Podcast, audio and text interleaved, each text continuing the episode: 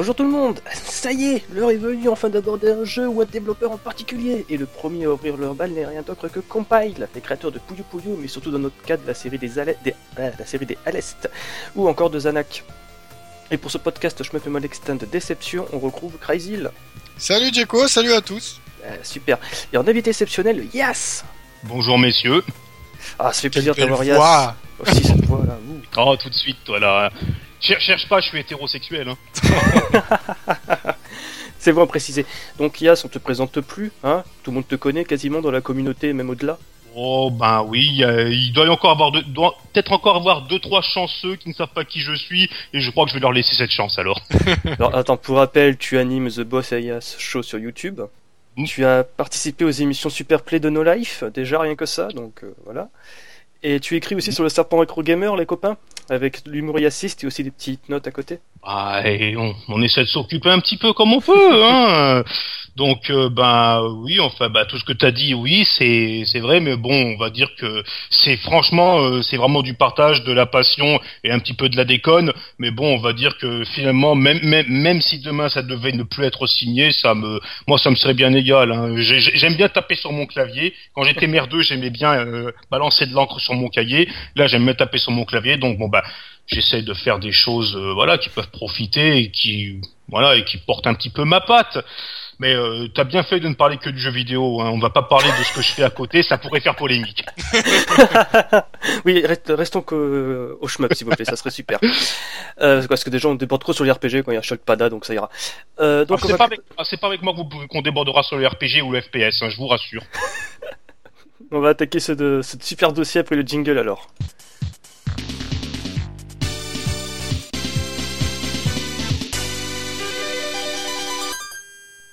Donc on commence avec les origines de Compile. Allez, c'est parti. C'était quoi ça Super à l'est. Non, tiens, j'avais pas reconnu. bon, ben, alors compi, compile. Excusez-moi, mais bon, comme euh, vous, euh, vous allez, vous allez peut-être vous en rendre compte, mais moi j'ai une fâcheuse tendance à prononcer à la franchouillarde. Donc si je dis compile, bon bah foutez-vous pas de ma gueule tout de suite, hein. Mais non, bon, euh, on va dire que quand, quand j'ai découvert cet éditeur, euh, bah, avec un jeu, ben voilà, vous devinez lequel, on en a entendu un petit sample il y a pas longtemps.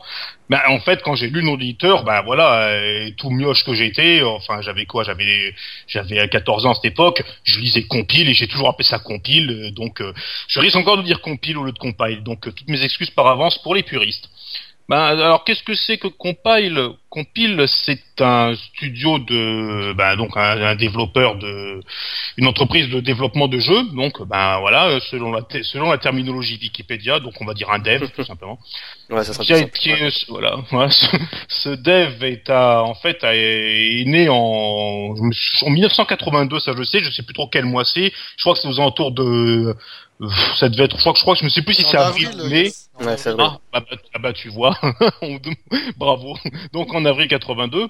Et euh, bah, pour euh, pour en parler avec des dates, alors elle est née en 82 et elle a finalement déposé le bilan en 2003. Donc euh, bon alors 82-2003, rien que ces dates-là montrent que finalement ben Compile a connu les tout débuts, on va dire, de l'industrie du, du jeu vidéo. Hein. Elle, a- elle a même été finalement créée avant même le fameux crash de 83. Ouais, le Crashity. Voilà, oui, donc euh, voilà le Crashity qu'on a déterré récemment, même si, euh, enfin moi j'ai, j'ai- je suis plutôt du genre à douter un peu de tout, donc euh, cette histoire-là je la trouve un petit peu sablonneuse sans jeu de mots, mais bon, Ouais, oh, voilà, hein, voilà, bon, je vais pas, je vais pas me la jouer complotiste tout de suite non plus. Ouais, ouais. Donc euh, et finalement jusqu'en 2003. Alors euh, elle a créé, elle a connu donc les années 80 qui était vraiment le départ, on va dire, de l'arcade, le départ euh, de l'axe de, de- déjà l'arrivée de ce loisir venu d'ailleurs, euh, qui était le jeu vidéo. Et euh, bah, au début, finalement, c'était guère qu'un éditeur euh, quand- à sa naissance, un éditeur japonais, donc, euh, mais c'était un éditeur japonais qui n'avait pas grand chose de, pas grand chose vraiment de, de, de, de remarquable, je dirais. En Ouais, 80 c'était même euh, assez mineur, hein, ce qui voilà, oui. Voilà, pour- par exemple, euh, en, euh, en 82, on avait déjà des éditeurs japonais qui déjà étaient euh, voilà bien bien mastoc, hein, donc Konami forcément.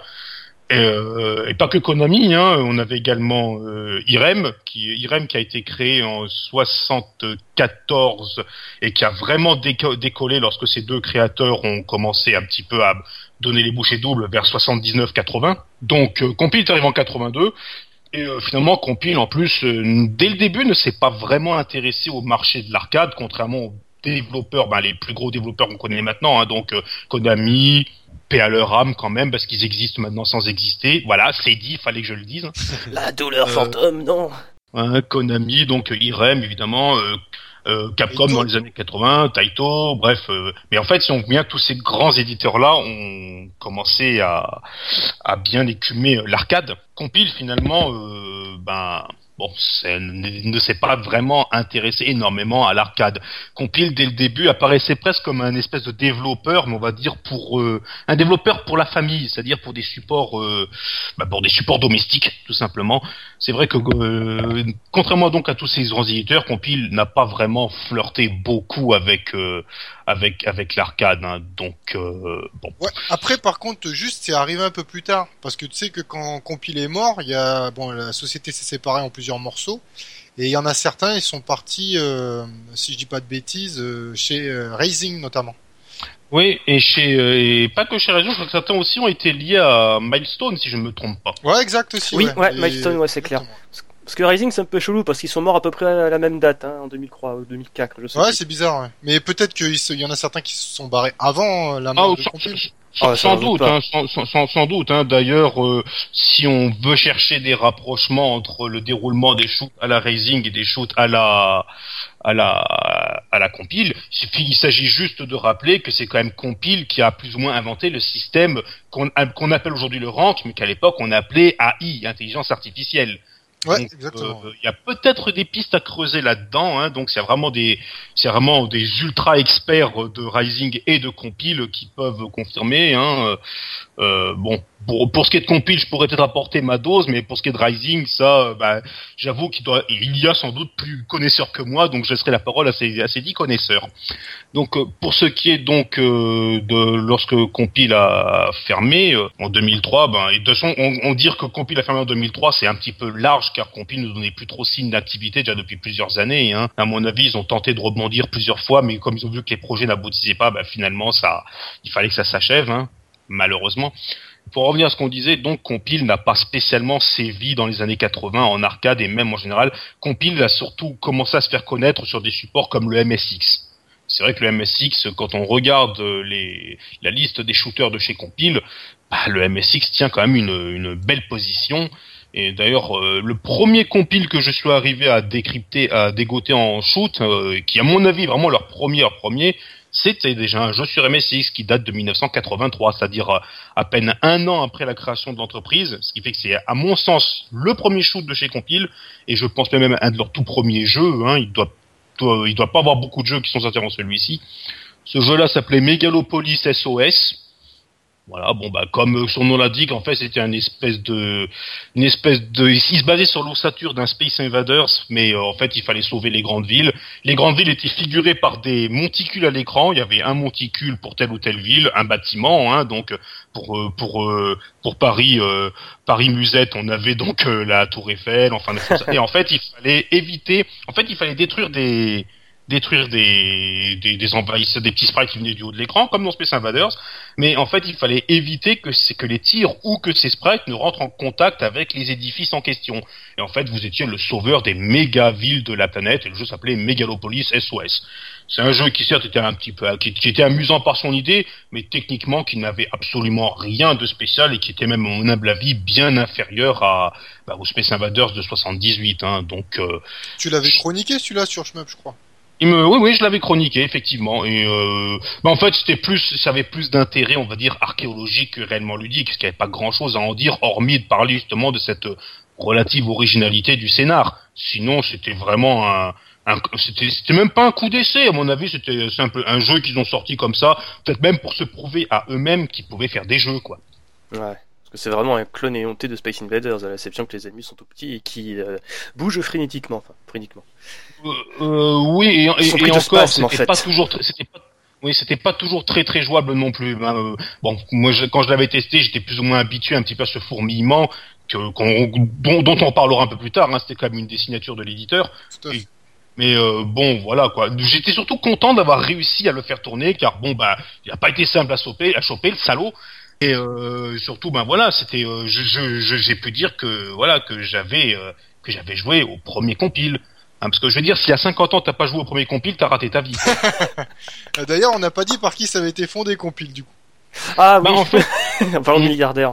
Ah ben en parlant des jeux, hein. alors en fait Compile a été créé par euh, Monsieur Nitani Masamitsu, qu'on connaît sous le nom de Mu Nitani.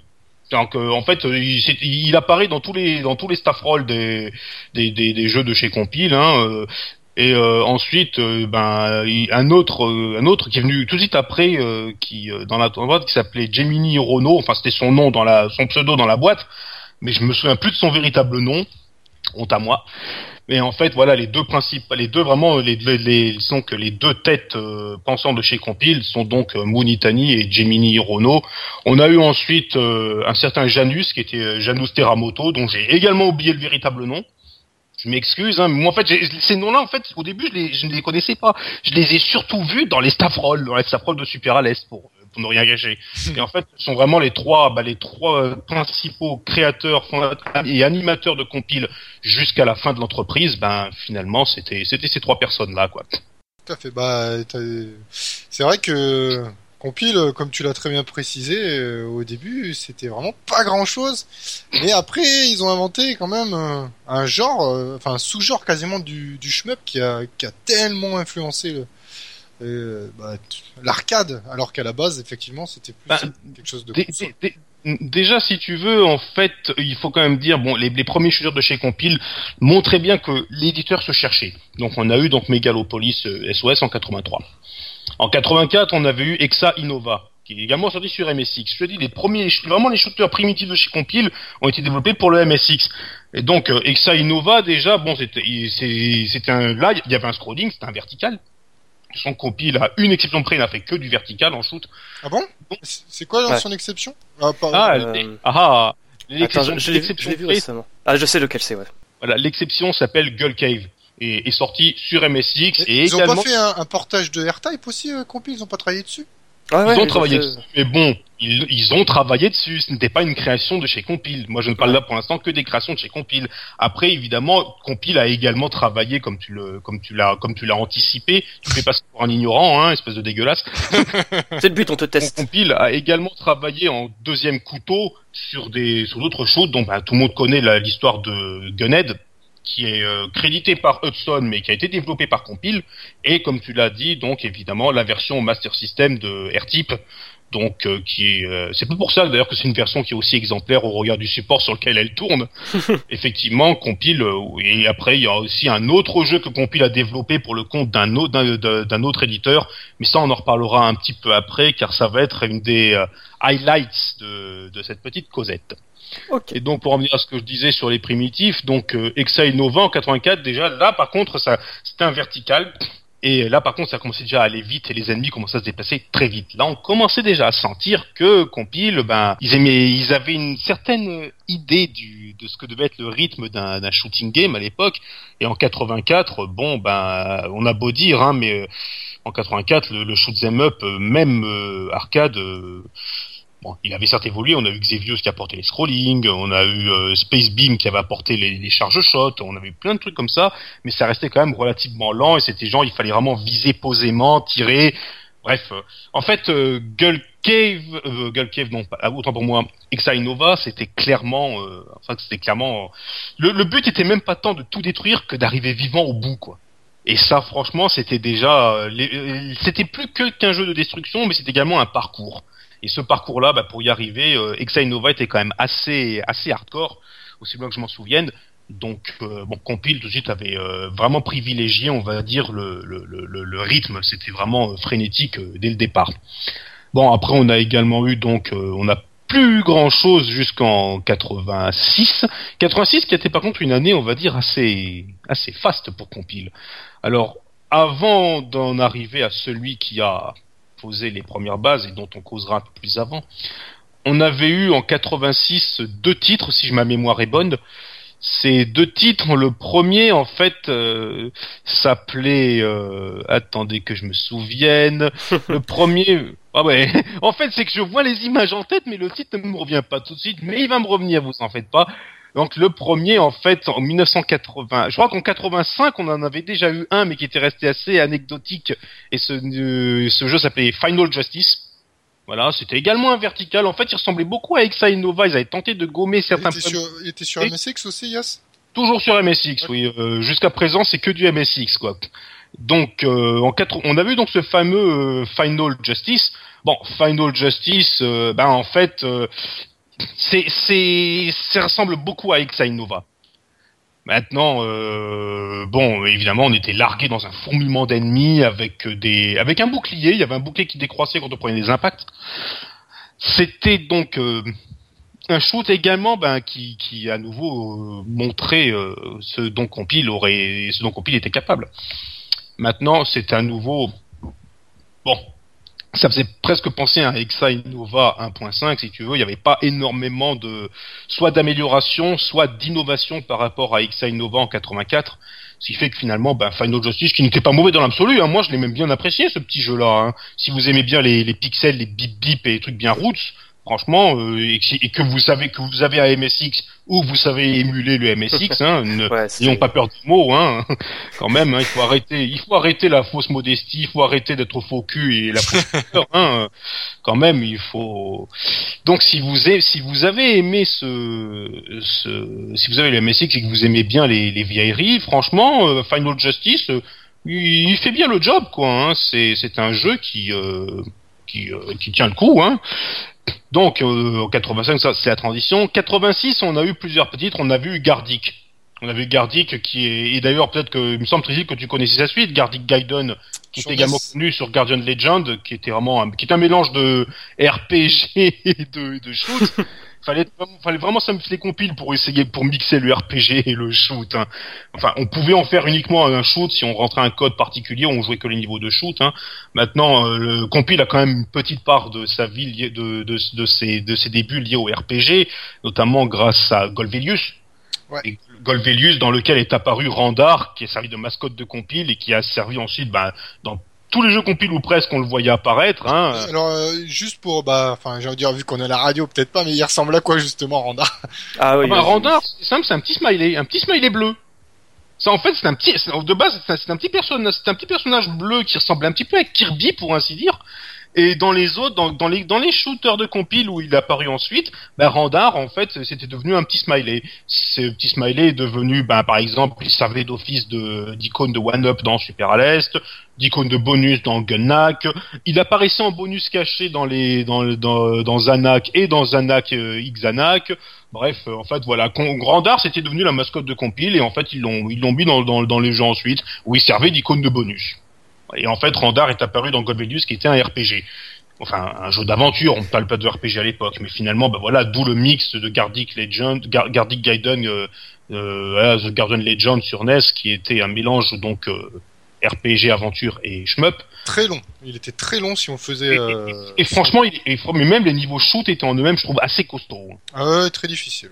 Euh, franchement, fallait, euh, fallait, fallait, fa- fallait vraiment se, se forcer hein, si on voulait y arriver. hein. Donc en 86, on a donc eu donc ce fameux Gardic.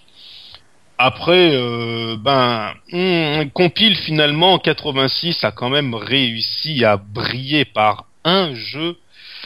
Et ce jeu, c'est, on en arrive, c'est Zanak.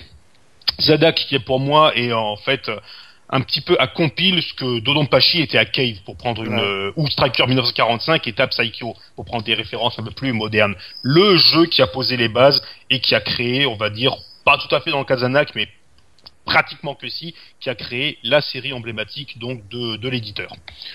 Donc euh, bon, bah ensuite euh, parce que Zanak, on aura peut-être l'occasion d'en reparler un petit peu après, je pense. Ensuite, bah compile finalement Zanak est arrivé en 86. Et Zanak a fortement inspiré un jeu sorti en 88. Sorti d'abord sur Ah. Master System, enfin Sega Mark III au Japon. Pour une fois, il n'était pas sorti. euh, D'ailleurs, Zanak est sorti sur MSX, mais également sur euh, Famicom Ouais, dans une version beaucoup, ouais, dans une version beaucoup plus difficile et à mon avis beaucoup plus appréciable, j'ai trouvé. Mais en fait, en 88, ben, on a eu un jeu qui était très inspiré de Zanak, hein, mais qui affinait un petit peu les techniques déjà prévues dans, dans Zanak. Et ce premier, ce jeu, ben voilà, ça y est, le, mot est lancé, c'était à l'est. Le premier à l'est date de 88.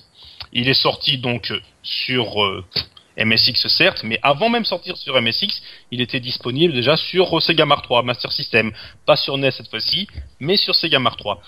Alors bon, ben le premier à l'est finalement qui a donné naissance à toute une série, hein, euh, une série. euh, moi, moi je le dis, hein, ça a toujours été ma série favorite de shoot, tant pour ce qu'elle a apporté que pour son ossature, ses schémas, ses nécessités d'endurance, son gameplay, euh, bref. euh, bon, Et même l'univers c'est peut-être pour ça d'ailleurs, peut-être pour ça d'ailleurs que vous avez pensé à moi pour ce pour ce petit ce petit podcast, hein, je pense. C'est Non, possible. pas du tout. C'est possible. Pas, pas du tout, c'est une pure coïncidence.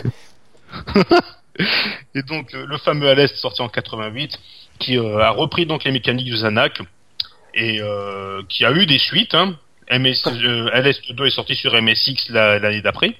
On a eu un petit un petit à côté avec Alest Gaiden qui a qui euh, moi je pense au début ça ne devait pas être ça ne devait pas être un Alest hein. ils ont juste peut-être ils ont tenté de l'appeler comme ça pour surfer un petit peu. Le jeu était assez étrange. On dirigeait un androïde qui courait un petit peu comme dans euh, Atomic Runner Karnov Ouais. sur le dessus. Fallait courir et tirer sur deux trois ennemis. En arrivant au bout voilà c'était un jeu sympa qui occupait un petit peu mais bon on va dire qu'on en avait assez vite fait le tour ça restait un jeu pour faire patienter je pense ou alors un autre un autre un autre concept qui au début ne devait pas être un Alest hein. ils ont appelé ça Alest Gaiden ça ne manque pas de logique remarquez Ah bah. Et donc le Gaiden à la fin, ça suggère vachement ça en fait. Vraiment dans au Japon, tout ce qui est Gaiden, c'est des épisodes à part, un petit peu hors série, euh, qui n'ont pas sa place dans la, chronologie, euh, la série canon quoi. Ils auraient pu appeler R-Type Léo R-Type Gaiden hein. Ouais, bah comme ils ont fait avec le Gradius Gaiden, euh, voilà quoi. ah qui était excellent Gradus Gaiden hein. Ouais, Ça, mais qui était quand même assez différent quoi. Enfin, qui avait Ouais. Même si c'est la même base. Après, il y a des approches différentes souvent dans les Gaiden. Ouais, t'as raison. Très juste. Moi, à, à ce, à ce propos, d'ailleurs, je n'ai jamais compris pourquoi ils ont, pourquoi il y a eu un, ils ont appelé ce jeu-là Darius Gaiden. Je voyais pas trop la différence de ce Darius par Ouais, rapport c'est au vrai. mécanisme des Darius précédents. Peut-être parce qu'il était sur, enfin, sur un écran normal et qu'il y avait une bombe. Enfin, je sais pas, il faut, euh, enfin, vous- il y a pas, il y a pas longtemps, euh, le rebours, un expert, d'ailleurs, que je salue, avait fait un One CC sur euh, Darius Gaiden. Euh, c'est vrai que je me suis demandé pourquoi Darius Gaiden, alors que ça aurait été un très bon Darius 3 pour moi, hein, finalement. Donc, euh, désolé, hein, je, je, je, je déborde, mais je me remettrai sérieux. Voilà, sérieux. Donc, en 89, on a eu à l'Est 2. Ensuite, euh, ben après, c'est là que la chronologie et la distinction des LS devient un peu complexe. Ouais, c'est clair. Voilà. En 90, en 90, euh, bon, Compil a continué de développer sur MSX dans la dans l'intermède. Hein. En 90, on a vu un, un autre jeu pas très connu qui s'appelait Blaster Burn. Et en fait, Blaster Ah, Burn ressemble énormément à Zanak. Voilà. Et sur, là- sur MSX, putain, dans ces années-là, ils avaient continué sur MSX. MSX. Ah, ah oui, oui, toujours Ouais. sur MSX. Hein. euh. Donc Blaster Burn en fait ressemblait énormément à- avec un petit quelque chose de Zanak. Euh, et, euh, et je trouve même certains niveaux m'ont fait un petit peu penser à ce à- on va dire à, l'o- à l'ossature et au, décorum, à l'environnement de ce qui sera repris après dans Zanak Neo, qui était un des deux jeux présents sur la compilation Zanak X Zanak, qui était le chant du signe de compile en 2001. Donc, à nouveau, c'est pas un jeu très connu, mais c'est un jeu qui est franchement très sympa à jouer. À moi, je l'ai, je l'ai trouvé vraiment très sympa. Même si évidemment, bon ben, on- déjà en 90, on pouvait se permettre d'être un poil plus sévère, et c'est vrai que Blaster Burn, comparé à la série naissante des Alest, semblait ne pas forcément être très, comment dirais-je, très novateur et même carrément dépassé techniquement. Mais pour un jeu MSX, vraiment, il, il faisait, il, il- il faisait le café, quoi. Donc, euh, c'est également un jeu que je conseille fortement. Donc euh, voilà, et en 89, donc nous avions eu Alest 2 sur MSX. Et après, bon ben en fait, Compile n'a plus développé sur MSX, c'est arrivé le temps des 16 bits. Dans l'intervalle, Compile a donc travaillé la version euh, Master System de R-Type. Et là, c'est ben comment dirais-je, hein, euh, franchement, mais euh, les, les, les- à sur les consoles 16 bits, non mais euh, c'est les, les deux volets de Alès sortis sur 16 bits, c'est-à-dire le Mouchad sur la Mega Drive et le Super sur la Super Nintendo, c'est euh, pour moi c'est peut-être c'est vraiment ce que que le shoot 'em up sur 16 bits a connu de meilleur quoi. Surtout pour Super Alès car oui, dans la grosse baston euh, Super Alès contre Moucha, vous en doutez peut-être mais je suis légèrement tenant de la supériorité de Super Alès. Fanboy. Je dirais même-. Je dirais même sur tous les shoots, sur tous les shoots existants depuis le début, euh, Voilà, c'est vraiment fanboy là. content de la supériorité de super à l'Est, quoi. Donc ces deux jeux sont arrivés, le Moucha en 90 et Super à l'Est en 92. Et euh, bon, bah, la compile, quand compile développe sur 16 bits, euh, déjà sur 8 bits, c'était euh, c'était déjà très impressionnant, sur MSX également, mais sur 16 bits, là, on touche, ça fouette quoi. Hein, c'est, on, touche vraiment à ce que, on, on, on, touche vraiment à une quasi perfection. Je dis bien quasi, Mais- car pour moi la perfection n'existe pas, mais on en est vraiment très très proche. Mais justement, Donc, avant les euh, 16 bits, ils ont pas fait euh, un petit peu, enfin, pas 16 bits, 8 bits, euh, des, des shmups sur euh, les PC Engine?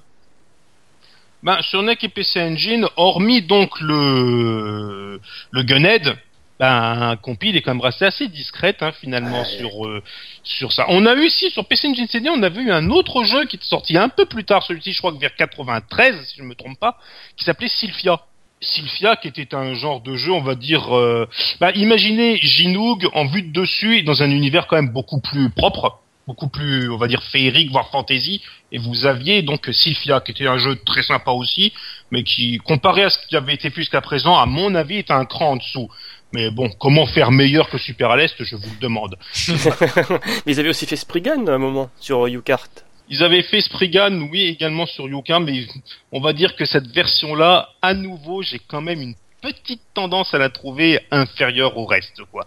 C'est pas non spécialement le jeu par lequel ils ont le plus brillé, et il me semble que Spriggan, d'ailleurs, n'avait, avait été, euh, je, je, crois, je crois pas que ça avait, ça avait été développé en, grande partie par Compile, mais c'était pas Compile qui l'avait, euh, qui en avait récolté euh, la, paternité. Le Serra Senshi Spriggan, qui est vraiment extraordinaire aussi, hein, ça y a absolument rien à dire, mais celui-ci, en fait, il faut déjà être un minimum connaisseur pour en attribuer la paternité à Compile. Un petit peu comme pour Gunhead, par exemple, hein, ou pour un autre jeu dont on n'a pas parlé, en 80, qui est sorti en 90 sur euh, Famicom, qui s'appelait Gunnak, dont on reparlera sans doute un petit peu après d'ailleurs. Et euh, en fait, ben, de toute façon, c'était bien simple. À cette époque-là, le schéma des shoots, enfin sur console, hein, et même sur arcade, remarquez, hein, c'était des jeux qui duraient assez longtemps.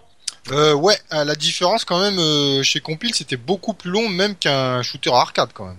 En- Oh, en- ben, quand, tu regardes certains titres comme Gradius 3, par exemple, Gradius 3, il fallait une bonne heure pour le plier en arcade. Hein. Ouais, si- mais ça, tu vois, par exemple, c'était des exceptions quand même en arcade Voilà. aussi.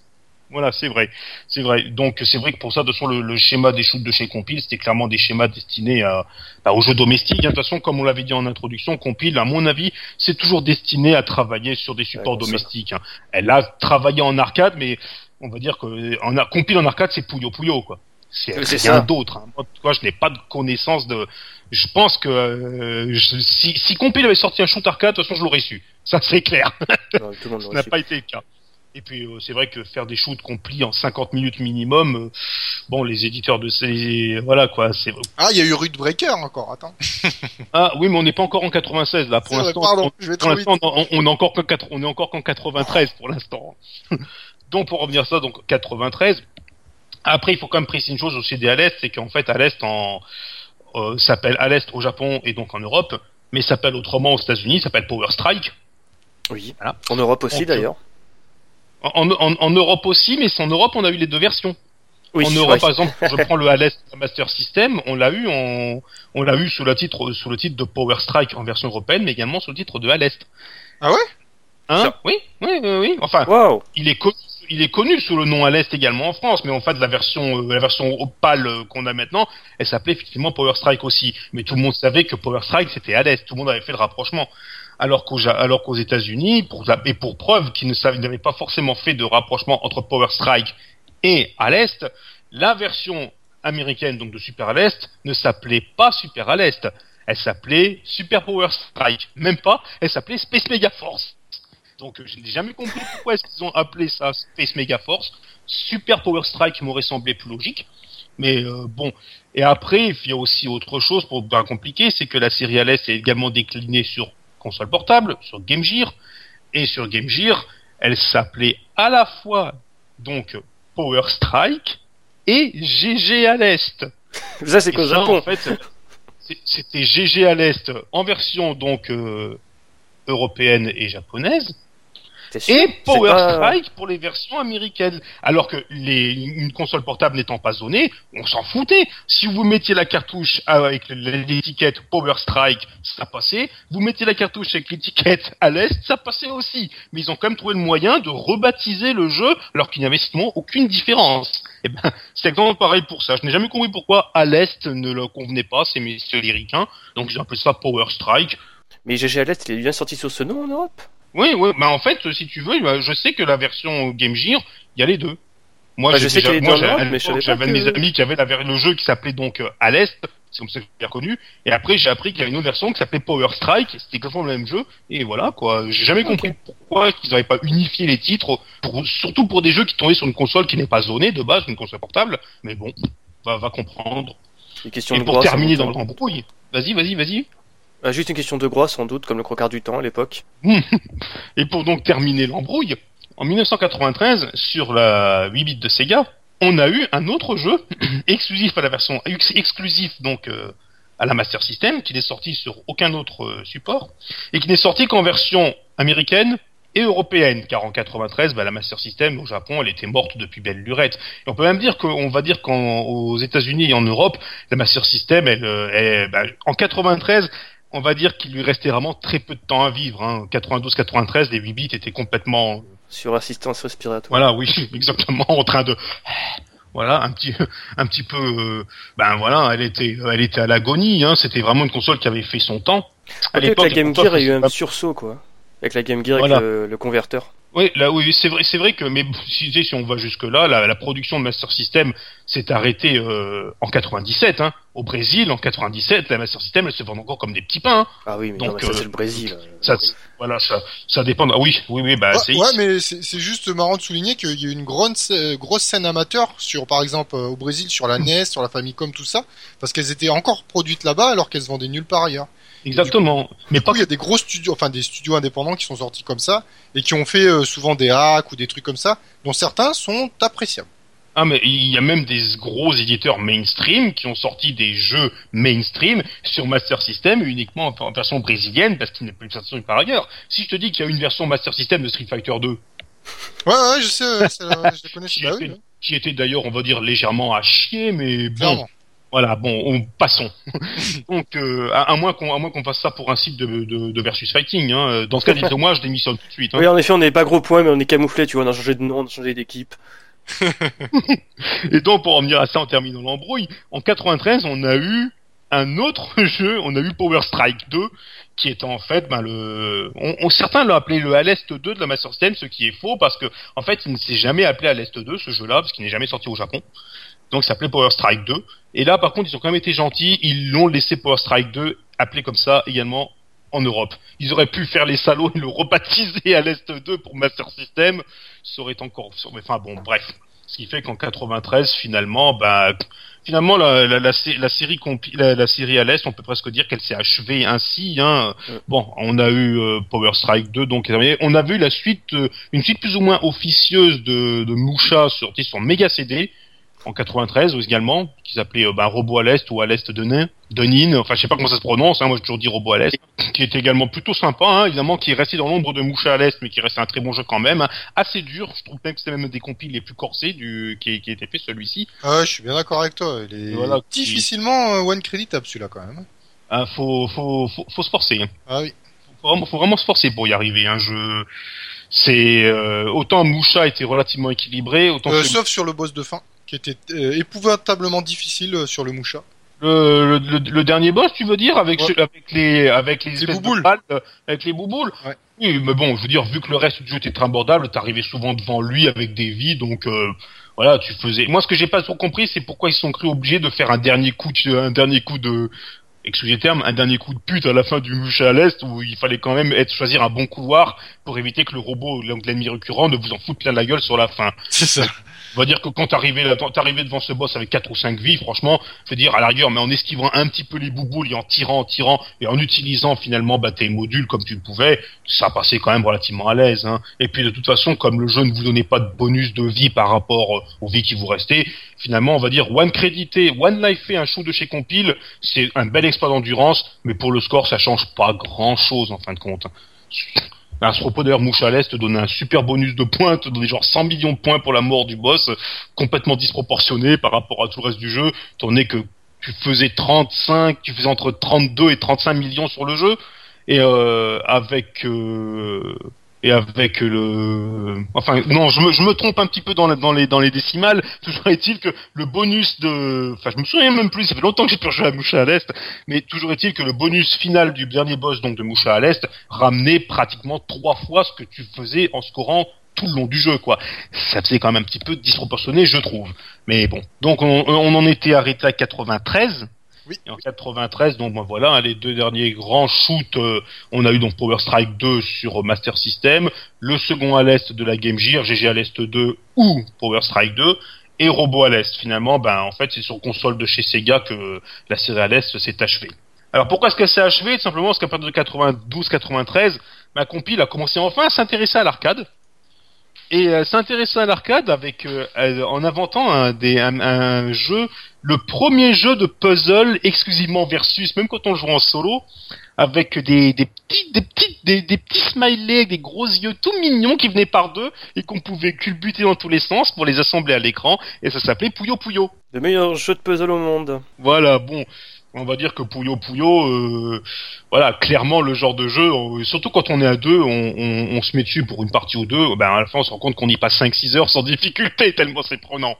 Seulement, ça a été tellement prenant que le, les, développements des Puyo Puyo et de toutes les versions de Puyo qu'il y a eu, hein, Puyo, Puyo 2, Puyo Pop, euh, toutes ces versions-là, et euh, à ce propos, d'ailleurs, Puyo Puyo a même été ensuite euh, retravaillé et réadapté. Sur Super Nintendo, ça s'appelait Kirby's Avalanche parce que les voilà, c'était ils avaient mis l'univers de Puyo Puyo dans le monde de Kirby. Sur console Sega, ça s'appelait Dr Robotnik's Min Bin Machine. Ouais, euh, Ah, il était sympa celui-là en plus. Ah oui, très sympa, mais c'est Puyo Puyo le truc. C'est Eh oui. Puyo Puyo. Je crois que c'est Puyo Puyo Tsu qui a été adapté en, en version avec le Robotnik. euh. En plus, c'était même pas le Robotnik du jeu, c'était le Robotnik de la série animée. Enfin bref. Voilà, oui, oui, c'est oui, exact, exact. Ben, c'était bien ça. Donc en fait, bah, Puyo Puyo a été un tel succès que finalement, bah, Compi s'est beau- a beaucoup surfé sur cette licence-là. Un petit peu gros. Et même. malheureusement, a un petit peu négligé le shmup. On a eu un Super à l'Est 2 qui était prévu, bah, qui a fini au placard. D'ailleurs, franchement, je lance un appel, je profite. S'il y a un développeur qui a suffisamment de talent qui pourrait nous faire un doujin ou un truc comme ça, mais proche, car des doujins qui ont tenté de singer le style de compile, j'en ai testé, il n'y en a aucun qui ait égalé, égalé l'original. Si un jour quelqu'un fait un Super à l'Est 2 vraiment qui vaut le coup, ben, je sais que ce sera pas grand chose, mais au moins il fera un, il fera un heureux et un gros heureux. Voilà, parenthèse, fer- parenthèse fermée. Moi, je parierais plutôt sur un prototype que Showtime va déterrer euh, au Japon. Euh, quel, quel que soit, je prends, même si c'est qu'un niveau. hein. Et donc, pour en arriver là-dessus, donc Puyo Puyo finalement a été a tellement obnibulé les gars de chez Compile, qui ont pourtant quand même euh, sorti. Euh, ben là, je n'ai pas eu connaissance de beaucoup de shoots Compile qui sont sortis entre 93 et 2001. Il y en a eu un. Et là, par contre, je vais laisser euh, Trizil en parler, car euh, moi, je, le, jeu, je l'ai je découvert. Je l'ai fait assez vite d'ailleurs mais on va dire que il, il était sympa, mais j'ai l'impression qu'il m'avait laissé un point moins enthousiaste que toi, donc peut-être que tu serais plus à même que moi en parler. Ce jeu, bah, celui dont on tout à l'heure, le fameux Rude Breaker. Ouais, c'est un titre qui est sorti sur euh, PC 88, donc euh, l'ordinateur euh, micro, euh, enfin le micro-ordinateur japonais. Donc c'est un compile assez particulier, euh, pas dans ses bases, pas au niveau du système d'armement, mais c'est qu'il est extrêmement court. Euh, vraiment, euh, je, je pense que ça se trouve c'est peut-être même le compile le plus court à mon avis. Avec Attends. Alice Gaiden, oui. Ouais. Mais attends, mais plus alors, court selon le, selon les mouchas, enfin, je veux dire les mouchas, les compiles qui durent une heure ou selon l'intégralité des chemins arcade euh, bah c'est un peu en 22 minutes, 23 minutes, je crois il est torché, donc c'est Ah vraiment ouais, très quand très même. court. Oh, quoique Mm, t'as une norme- mm. enfin, durée normale quoi, pour un chemin arcade. Une heure normale pour un chemin arcade, oui. Oui, voilà, c'est ça, mais pour un compile, euh, pas du Ouais, tout, quoi. Ça, ça surprend, quoi. Après, il y a quand même la, la base aussi, bah, ça, on y reviendra un petit peu après sur les spécificités, difficultés où vous pouvez régler euh, des choses assez démentielles. Euh, pareil, euh, une caractéristique de, de chez les compiles. Mais euh, sinon, moi, je le trouve sympa, il se fait assez facilement. Ah oui, oui, oui, il est, il est très, il est très agréable à jouer. Hein. Maintenant, pour celui qui n'a jamais connu le, le style de chez Compile, ça passe très bien. Par contre, pour quelqu'un qui s'attendait à un jeu qui allait durer une heure et qui allait le mettre aux prises avec euh, une véritable fourmi- fourmilière d'ennemis, des projectiles de partout et tout ça, bah, il y avait de quoi être pas déçu, parce que j'ai bon, mais on va dire au moins perplexe, quoi. Oui, on se demande d'ailleurs si c'est pas une tentative euh, qu'ils ont fait justement de, bah, de développer sur un micro, euh, pas comme un galop d'essai quoi, mais après ils ont pas, ils ont, du coup ils ont pas dû insister parce que sur ces supports-là justement il y avait matière à faire des, des grands shoots de chez Compile quoi. Euh, je sais pas, euh, j'ai l'impression, euh, c'est comme quand t'es- t'exhumais tout à l'heure leurs shoots archéologiques, euh, ça donne un peu cette impression aussi quoi. On teste des trucs et puis on verra, euh, on sait pas trop au final. Puis ça donne quelque chose de bancal, même si c'est pas mauvais. Voilà, ouais, de pas pas forcément abouti comme on pouvait l'imaginer, mais en tout cas c'était prometteur. Dommage qu'il n'ait pas poursuivi. Oui, Finalement, ben après, bon ben voilà. Hein, ensuite, euh, l'arcade a commencé un petit peu à décliner, le Manic est arrivé, et bon ben Compile avait toujours développé des jeux qui étaient aux antides, pas forcément d'un point de vue de la masse de projectiles, car déjà dans le premier à l'est, euh, il y avait déjà quand même pas mal de projectiles à l'écran, c'était déjà impressionnant pour l'époque. Mais on va dire que d'un point de vue, on va d'un point de vue durée et stylisation des patterns, le style de Compile finalement ne correspondait déjà à la durée, mais aussi même carrément le style de compile ne correspondait pas des masses à ce qu'on attend réellement d'un manique. Donc euh, finalement, ben, ben, compile n'a plus trop donné trop signe de vie et bon ben en 2001 sur la PlayStation qui venait qui est arrivée en 2001 si tu veux la PlayStation avait encore son aura de console qui avait tout chamboulé hein. la PlayStation est arrivée est arrivée en France en 96 il me semble elle est, elle est arrivée au Japon en décembre 94. Ça, euh, le 3 décembre 94 très exactement. La PlayStation est arrivée. Sony est arrivé, là, mais vraiment euh, comme comme euh, comme un, comme un coup de bulldozer dans l'industrie du monde du jeu vidéo. Un coup commercial au début. Hein. Ah oui oui mais marketing au début uniquement, bah, mais, après ça a changé. Très, et très mais même très réussi. Hein, le, le, le, marketing de la PlayStation, il était tellement agressif, tellement oui tellement assommant que franchement, bah, en fait, on connaissait tous la PlayStation avant même pratiquement de l'avoir vue, quoi. C'était assez amusant hein, à l'époque. Et donc euh, en 2001, donc ben Compile a, fait un petit cadeau. Et là, je me demande si c'était pas vraiment un champ signe volontaire, car en fait, ben, Compile est revenu sur un Zanac. Il avait sorti une compilation PlayStation 1 qui s'appelait Zanac Xanac. Et euh, cette, en fait, elle comportait trois jeux. La, cette compilation comportait trois jeux. Elle comportait deux versions du Zanac de 86, la version ROM et la version, euh, je me souviens plus comment s'appelait l'autre version. Il n'y avait pas beaucoup de différence. Hein, c'est peu une question de différence d'affichage, si je me souviens bien. Et un autre qui s'appelait Zanac Neo, qui était une version très largement remise au goût du jour, avec un nouveau système de multiplicateur, un système, on va dire presque de chaining, et en fait, ce système, c'était, il fallait de, s'il y avait un compteur de 8, comme dans un DDP, et en fait, il fallait ne laisser passer aucun ennemi, détruire tous les ennemis sur l'écran, et plus, quand on ne ratait pas d'ennemis, on avait une chaîne qui augmentait et ça faisait du score. Bon, évidemment, il y avait évidemment tous les scores euh, classiques de chez Compil, c'est-à-dire l'endurance, tenir le coup, et évidemment, à la fin, ben, le, bonus de vie restant, enfin bref, Zanak, euh, Zanak Neo de Zanak Zanak ressemblait, d'ailleurs quand on y jouait, on y remarquait tellement de ressemblances avec Mesanak, mais également des, trucs repris de Super à l'Est, enfin bref.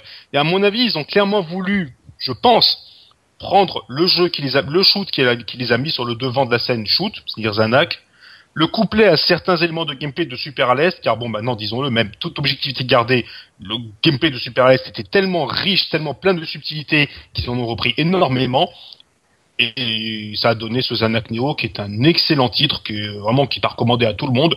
Et euh, bon ça c'était en 2001 après bon bah 2002 2002 voilà hein, 2002 Compile n'a plus donné signe de vie malheureusement. Et euh, bon bah en 2003 finalement c'était la fin. Donc Compile s'est déclaré en faillite. Et euh, ben voilà c'était ainsi que s'est terminé le l'odyssée de cet éditeur qui finalement aujourd'hui quand on le regarde avec du recul brille certes les amateurs de puzzle game en versus voilà, ils, se souviendront de Puyo Puyo. Mais euh, je suis à peu près sûr de parier de dire que finalement compile, même encore aujourd'hui quand on en parle, compile, on pense avant tout à une chose, on pense aux shoot'em up. C'est vrai qu'à l'époque, les shoot'em up de compile, bah, ils étaient, ils étaient attendus au tournant, hein, exactement comme la nouvelle version de Street Fighter 2 par Capcom. Bah, en fait, quand on pensait que compile allait sortir un nouveau shoot, c'était déjà bah, Compile était un gage de qualité à cette époque-là. En 2003, ça s'est terminé. Aujourd'hui, il nous reste, bah, pour moi, les meilleurs shoots. Euh, parce qu'il s'est fait mieux en matière de shoot console. Et euh, tout un schéma, une analyse de, de, de, genre de shoot qui moi finalement ben, me, convient tout à fait. Et sans doute parce que c'est grâce à un de leurs shoots que j'ai réellement pu euh, ben, m'adonner à cette pratique. Et voilà. Donc euh, euh voilà. sniff. toi Djeko t'avais justement sur sur la bah, la mort de Compil tout ça t'avais des trucs à rajouter je crois. Les histoires de droit tout ça et tout. les histoires de droit on sait qu'à la fin enfin vers la fin je crois que la plupart des effectifs sont passés chez la boîte c'était Aiki, quelque chose comme ça, qui était justement fondé par le fondateur euh, Nitsu euh, Nitani. Nitani. Ouais, c'est plus simple de dire ça. Euh, c'est très compliqué dans le japonais qu'on n'est pas habitué. Ensuite, quelques temps après, la boîte est renée de ses cendres sous l'appellation de Compiler, voilà, Compile Art. Voilà, c'est mieux comme ça, il est comme ça. Euh, justement, toujours pas le même gars, Matsu, Masamitsu Nitani. Bon, là, on connaît euh, Compile Heart, c'est tout ce qui est euh, Neptunia. euh, euh, comment c'est déjà ce euh, Generation of Agares, quelque chose comme ça, bon, plein de, de JRPG. Ouais, très spécifique aussi. euh, vraiment très japonais dans l'esprit, putain. Putain, Crémo et Moe, bah Neptunia quand même, c'est quand même le RPG où c'est des lolis qui représentent des consoles et des sociétés de jeux vidéo japonaises. Ouais, c'est un peu bizarre des fois. Euh, voilà, il y, a- il y a même, je crois, une loli cave ou un donjon cave, je ne sais pas. Je sais plus. Je sais que ça existe en tout cas. Je sais qu'il y a un donjon Neo Geo, ça c'est clair. Euh, ensuite, je crois que vers 2012, euh, Ma- toujours en Italie, s'est fait virer euh, Manu Militari de euh, Compal Art. Ah, c'est dommage, c'est lui qui l'a fondé. ouais, c'est ça, m'a fondé. Ouais, il gérait quoi C'est la règle du jeu, hein, euh, le capitalisme. euh. Non mais en fait, il y a, pl- il y a plein d'articles sur ce gars, mais c'est un truc de fou parce qu'après, il a fini quasiment à la rue. En fait, il a, il a vécu de petits boulots. Il habitait dans un petit taudis à Tokyo. Et là, depuis maintenant Oh. quelques années, il travaille en fait sur un puzzle game sur PC qui s'appelle Nio. Putain, encore un nom japonais à, à rallonge. Euh, Nioki. Nio. Attends. Nioki Noki. Ouais, il aime bien. Il, il aime bien. Ouais, vas-y. Ah, la bouffe peu italienne ou quoi, gnocchi un puzzle game avec chez dehors, donc. Ouais, Voilà, c'est ça. Donc il essaye justement de recouvrer euh, la fougue de l'époque Puyo Puyo où il a inventé le deuxième plus gros puzzle game au monde avec Tetris. Donc le gars il est super original, il a pris le nom de Compile O par sa nouvelle entreprise et normalement son nouveau jeu est censé sortir à la fin de l'année sur à peu près tous les supports possibles et imaginables. D'accord. Ouais, je dois t'avouer quand même que ça me fait un peu mal au cul ce que t'as dit là. Le génial Monitani qui a tellement participé à tous les LFSA, il a pratiquement failli finir à la rue. Le, le, le, le- le monde est vraiment injuste. hein. Le monde est injuste. hein. Quand on voit ça, qu'on sait qu'aujourd'hui c'est ces petits messieurs de Capcom, ils nous sortent un Street Fighter 5 avec que dalle dedans et à un prix ultra fort, c'est le coup de gueule fait que je passe. Hein et eux, on, oh, Capcom Street 5, ouais, ouais, génial. Alors que le gars qui a créé la ça, il finit. Oh non, non, le, le Ah mais, mais quand même, Monde- quand même monde de il a- merde, vous dis-je. Litani s'est brûlé les ailes quand même parce que il a vachement profité de la f- on va dire de la folie Puyo Puyo durant quasiment 6 ans. Hein. C'est le gars il a fini avec 7 millions, euh, 700 milli- millions de yens euh, de dettes. Hein. Ah ouais, quand même. Donc tu vois, c'est, tu vois, ça- je pense que Nitani représente un petit peu tout l'esprit Sega de l'époque où on investit plein de sous dans des trucs euh, un petit peu bateau et après on se casse la gueule euh, de manière monstre en fait. Ah, business is business. Business is killing me. C'est clair. De toute façon, vous trouverez en lien dans la description un article qui revient justement euh, sur la chute et l'ascension à nouveau de Nitani. Et il me semble d'ailleurs que Compilart avait également repris les droits de Zanak. Ouais, apparemment c'est le cas. Donc euh, pour Alès je sais pas, mais pour Zanak, euh, maintenant bon, euh, si si s'ils veulent changer Zanak en un JRPG à base de lolipouf, dans ce cas non, je préfère encore qu'ils s'abstiennent. Ah, tu sais que quand j'ai vu que récemment avec le collector de Darius Burst Chronicle Saviors, il y avait une loli dans Darius Burst PSP, je m'étonne plus de rien en fait. On va pas se laisser embarquer sur les lolis, hein, je pense que Non, non, c'est bon. On va avoir On des va gros éviter. soucis avec la brigade des mœurs. Donc ouais, donc Voilà. sinon après oui, pour euh, revenir un petit peu sur Compile, alors la légende voudrait que Milestone soit en partie fondé par des anciens de Compile. Ouais, bah je sais pas parce que dans leur système de score et dans leur euh, enfin dans leur jeu, j'ai jamais trouvé beaucoup qui avait un esprit compile dedans. Mais Ah, moi non plus, mais par contre, ça- ils, ils- ils ont réussi en tout cas clairement à créer un, un environnement visuel très particulier.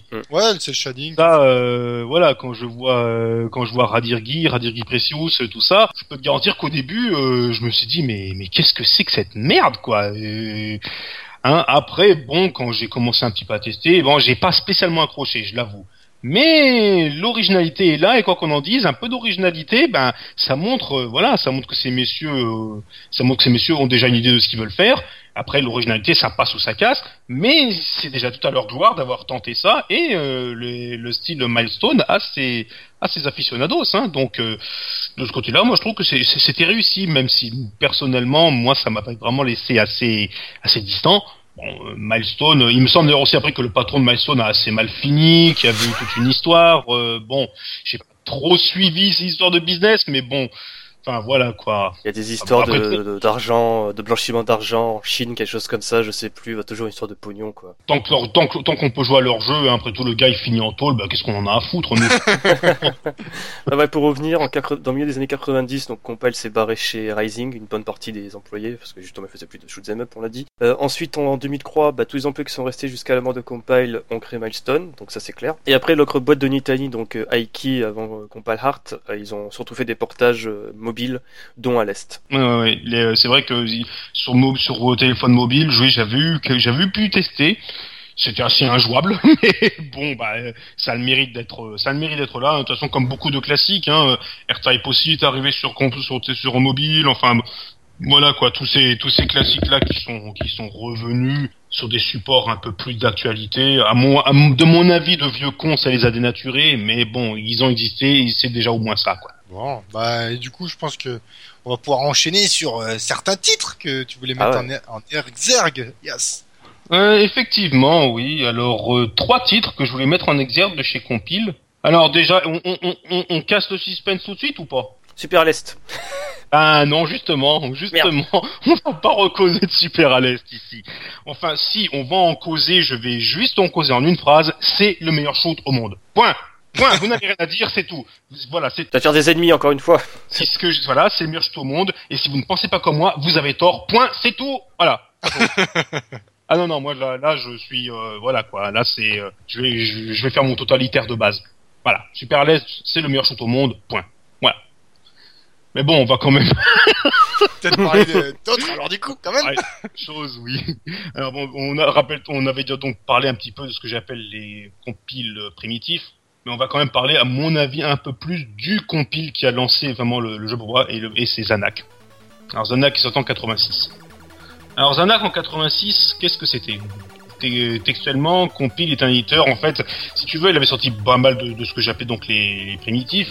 Et en fait, elle avait repris un petit peu des idées de chacun qui avait là-dedans c'est-à-dire euh, les scrollings rapides, la multiplicité d'armes, et en fait elle a tout mixé et ça a donné Zanak. Zanak est un jeu qui a posé en fait toutes les bases de ce qu'on trouvera par la suite dans les shooters de compile. La première base, c'est que on a un jeu qui est long, mais vraiment long, hein.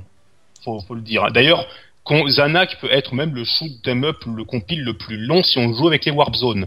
Parce que t'as des warp zones, donc qui te font sauter des niveaux, mais t'as également des warp zones qui te renvoient en arrière. Ouais. Un petit peu comme dans, un petit peu comme dans le Lost Level, c'est le Mario Lost Level. Et donc, ben en fait, pour l'avoir déjà fait, hein, euh, voilà, hein, euh, pour l'avoir déjà fait, en jouant, si tu sais où se trouvent les warp zones qui envoient en arrière, ben en fait, tu peux euh, faire repopper le jeu à l'infini comme tu le sens. Hein. Moi, je sais que j'ai, j'avais, en jouant comme ça, j'ai déjà tenu, j'ai déjà fait des, parties qui ont dépassé les 4 heures sur Zanak, en dépassant les 60 millions à la fin du, du jeu. Hein. Donc, textuellement, un jeu très long. On va dire qu'il fallait une bonne heure pour le finir quand on le jouait d'une seule traite. Un nombre de niveaux assez important, 12. Il y avait 12 niveaux dans, dans. Donc, euh, 12 niveaux qui se totalisent une heure, ce qui fait une moyenne de 5 minutes par niveau. Et je dis bien une moyenne car les derniers niveaux sont plus courts. Et les niveaux étant plus courts, c'est-à-dire que des, t'as certains niveaux qui dépassent les 6-7 minutes de jeu. Bon, euh, pour donner une petite idée, si tu veux, euh, 6-7 minutes, euh, c'est pratiquement la moitié d'un premier run de chez Psycho, quoi. Donc euh, bon évidemment c'est pas tout à fait comparable mais bon pour donner une histoire dans les durées voilà. Donc Zanak est un jeu très long. Donc Zanak comportait de nouveau et Zanak est on va dire ce que j'appelle un jeu bordélique. Car en fait et c'est là le principe de chez Compile il y a énormément de projectiles à l'écran pour certains passages mais en fait il n'y a pas de route dedans quand on voit beaucoup surtout dans les shoots contemporains comme les, les maniques contemporains quand tu vois toute une chier de balles à l'écran il n'y a pas de secret hein. il faut trouver une route là-dedans il y a toujours une route qui se forme ou qu'il faut aider à former, ça dépend de la façon de négocier les, les motifs de tir, mais il y a une route. Dans les shoots de compile, il n'y a pas de route. Vous êtes inondé et le principe c'est de que le principe c'est de contenir tout ça, de détruire le plus possible et d'arriver à se à vous- vous-même vous frayer votre chemin. Pas vous construire une route dans des patterns déjà établis, mais à vous frayer votre chemin en détruisant le plus possible tout ce qui vous arrive à la figure.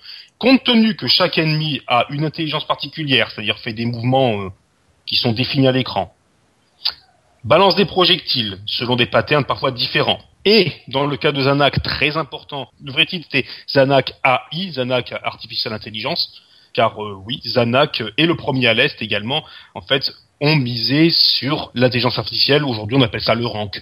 Mais euh, en fait, déjà à l'époque, euh, Zanak et à l'Est étaient des shooters à évolution de difficulté, on va dire dynamique. La difficulté s'adaptait donc au talent du joueur. Et c'est là que bon bah sur un jeu qui dure une heure, euh, bon bah il, en fallait de l'endurance. Plus vous étiez endurant, plus le jeu vous en mettait plein la gueule. Et il en faut, et heureusement, car en fait le jeu étant tellement long et tellement dur par moment, bah en fait ça amène à autre chose, les extends. Car en fait les shooters de compile vous donnent des extends régulièrement et ils sont même assez nombreux. Hein. Euh, On peut se faire quand même pas mal de vie en plus. Par contre, plus vous avez, il faut savoir que si on peut gagner beaucoup de vie dans un shoot de compile, on peut en perdre aussi beaucoup. Surtout dans, dans, bah, dans quand on perd une vie, en général, on en perd 3, 4, 5 d'affilée. Et vu que dès le premier niveau, la difficulté peut monter de façon assez raide si on négocie bien le premier niveau, en fait, euh, moi, les premières fois que j'ai tenté de jouer à Zanak, mais mes premières parties, elles duraient quoi 30 secondes Et je me faisais latter, mais je comprenais pas. On n'avait que trois vies, le jeu s'annonçait très long, et dès le début, les ennemis sont rapides. Je me disais, c'est pas possible, c'est n'importe quoi. Et c'est qu'en fait, après que j'ai compris, et ça m'a amené à, enfin, je le savais déjà, parce que j'ai déjà fait Super avant, mais quand même, dans un acte, c'était assez flagrant, c'est qu'il faut connaître toutes les armes et on va dire euh, savoir comment les maîtriser. Car c'est une autre des caractéristiques des shoots de chez Compile, c'est qu'il y a une multiplicité de tirs.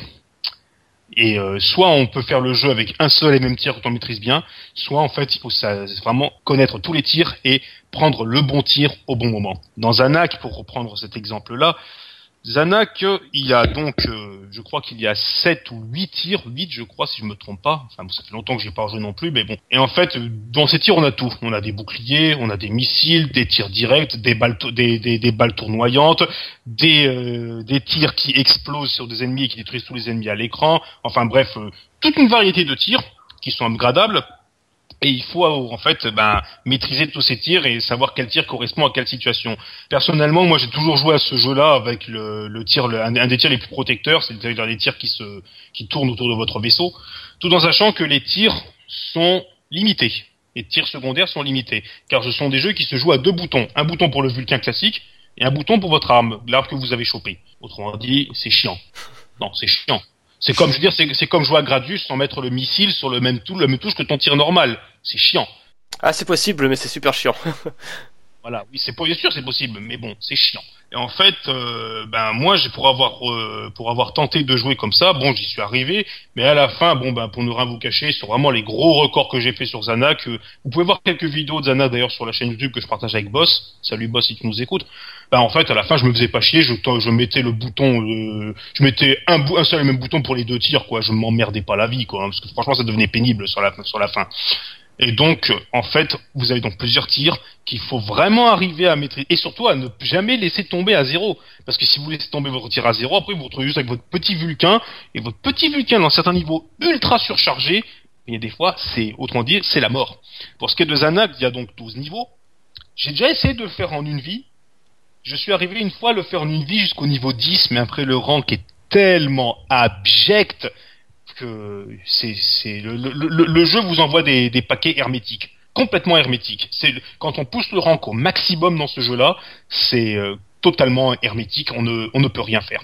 Donc bon bah j'ai jamais réussi à le faire en une vie.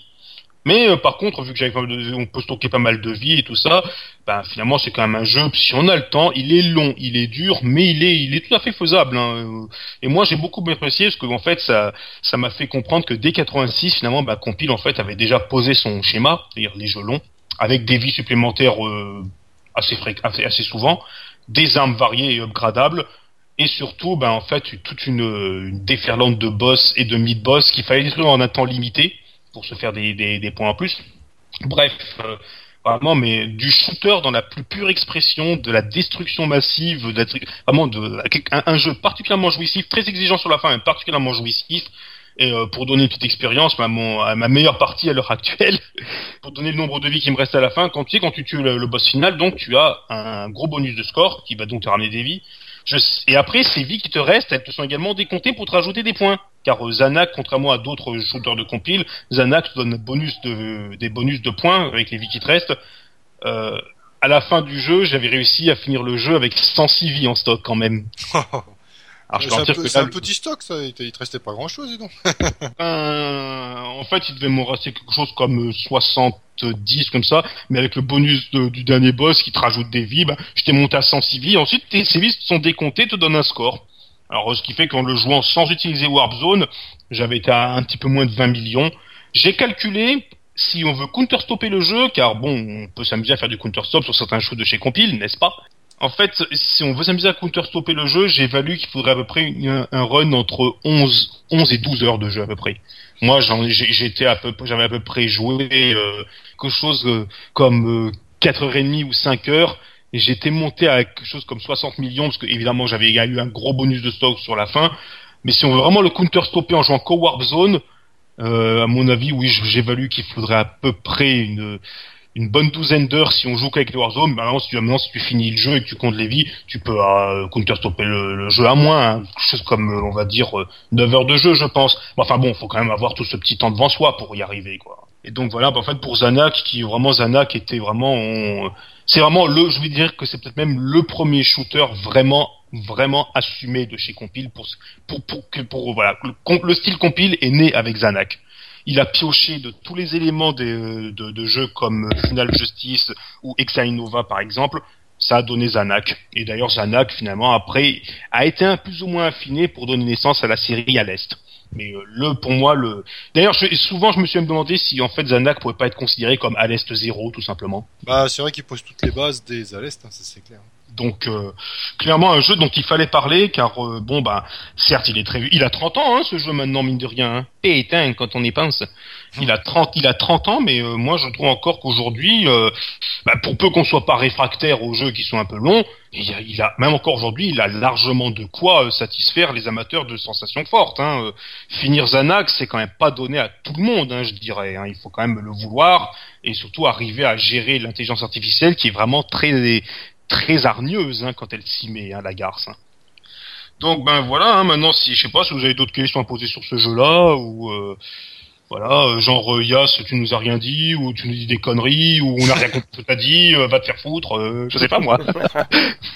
Non, ma foi, c'était très bien. Ah si, moi j'avais bien un truc à compléter sur Zanak parce que euh, c'est c'est- bah, les spécificités de la version Famicom, moi j'ai toujours trouvé épouvantablement difficile. Quoi. Ouais, c'est vraiment que ça, ça te met le nez dans le caca tout de suite. Et Ah, pour le coup, si on veut commencer un compile, je suis pas sûr qu'il faille commencer par Zanak.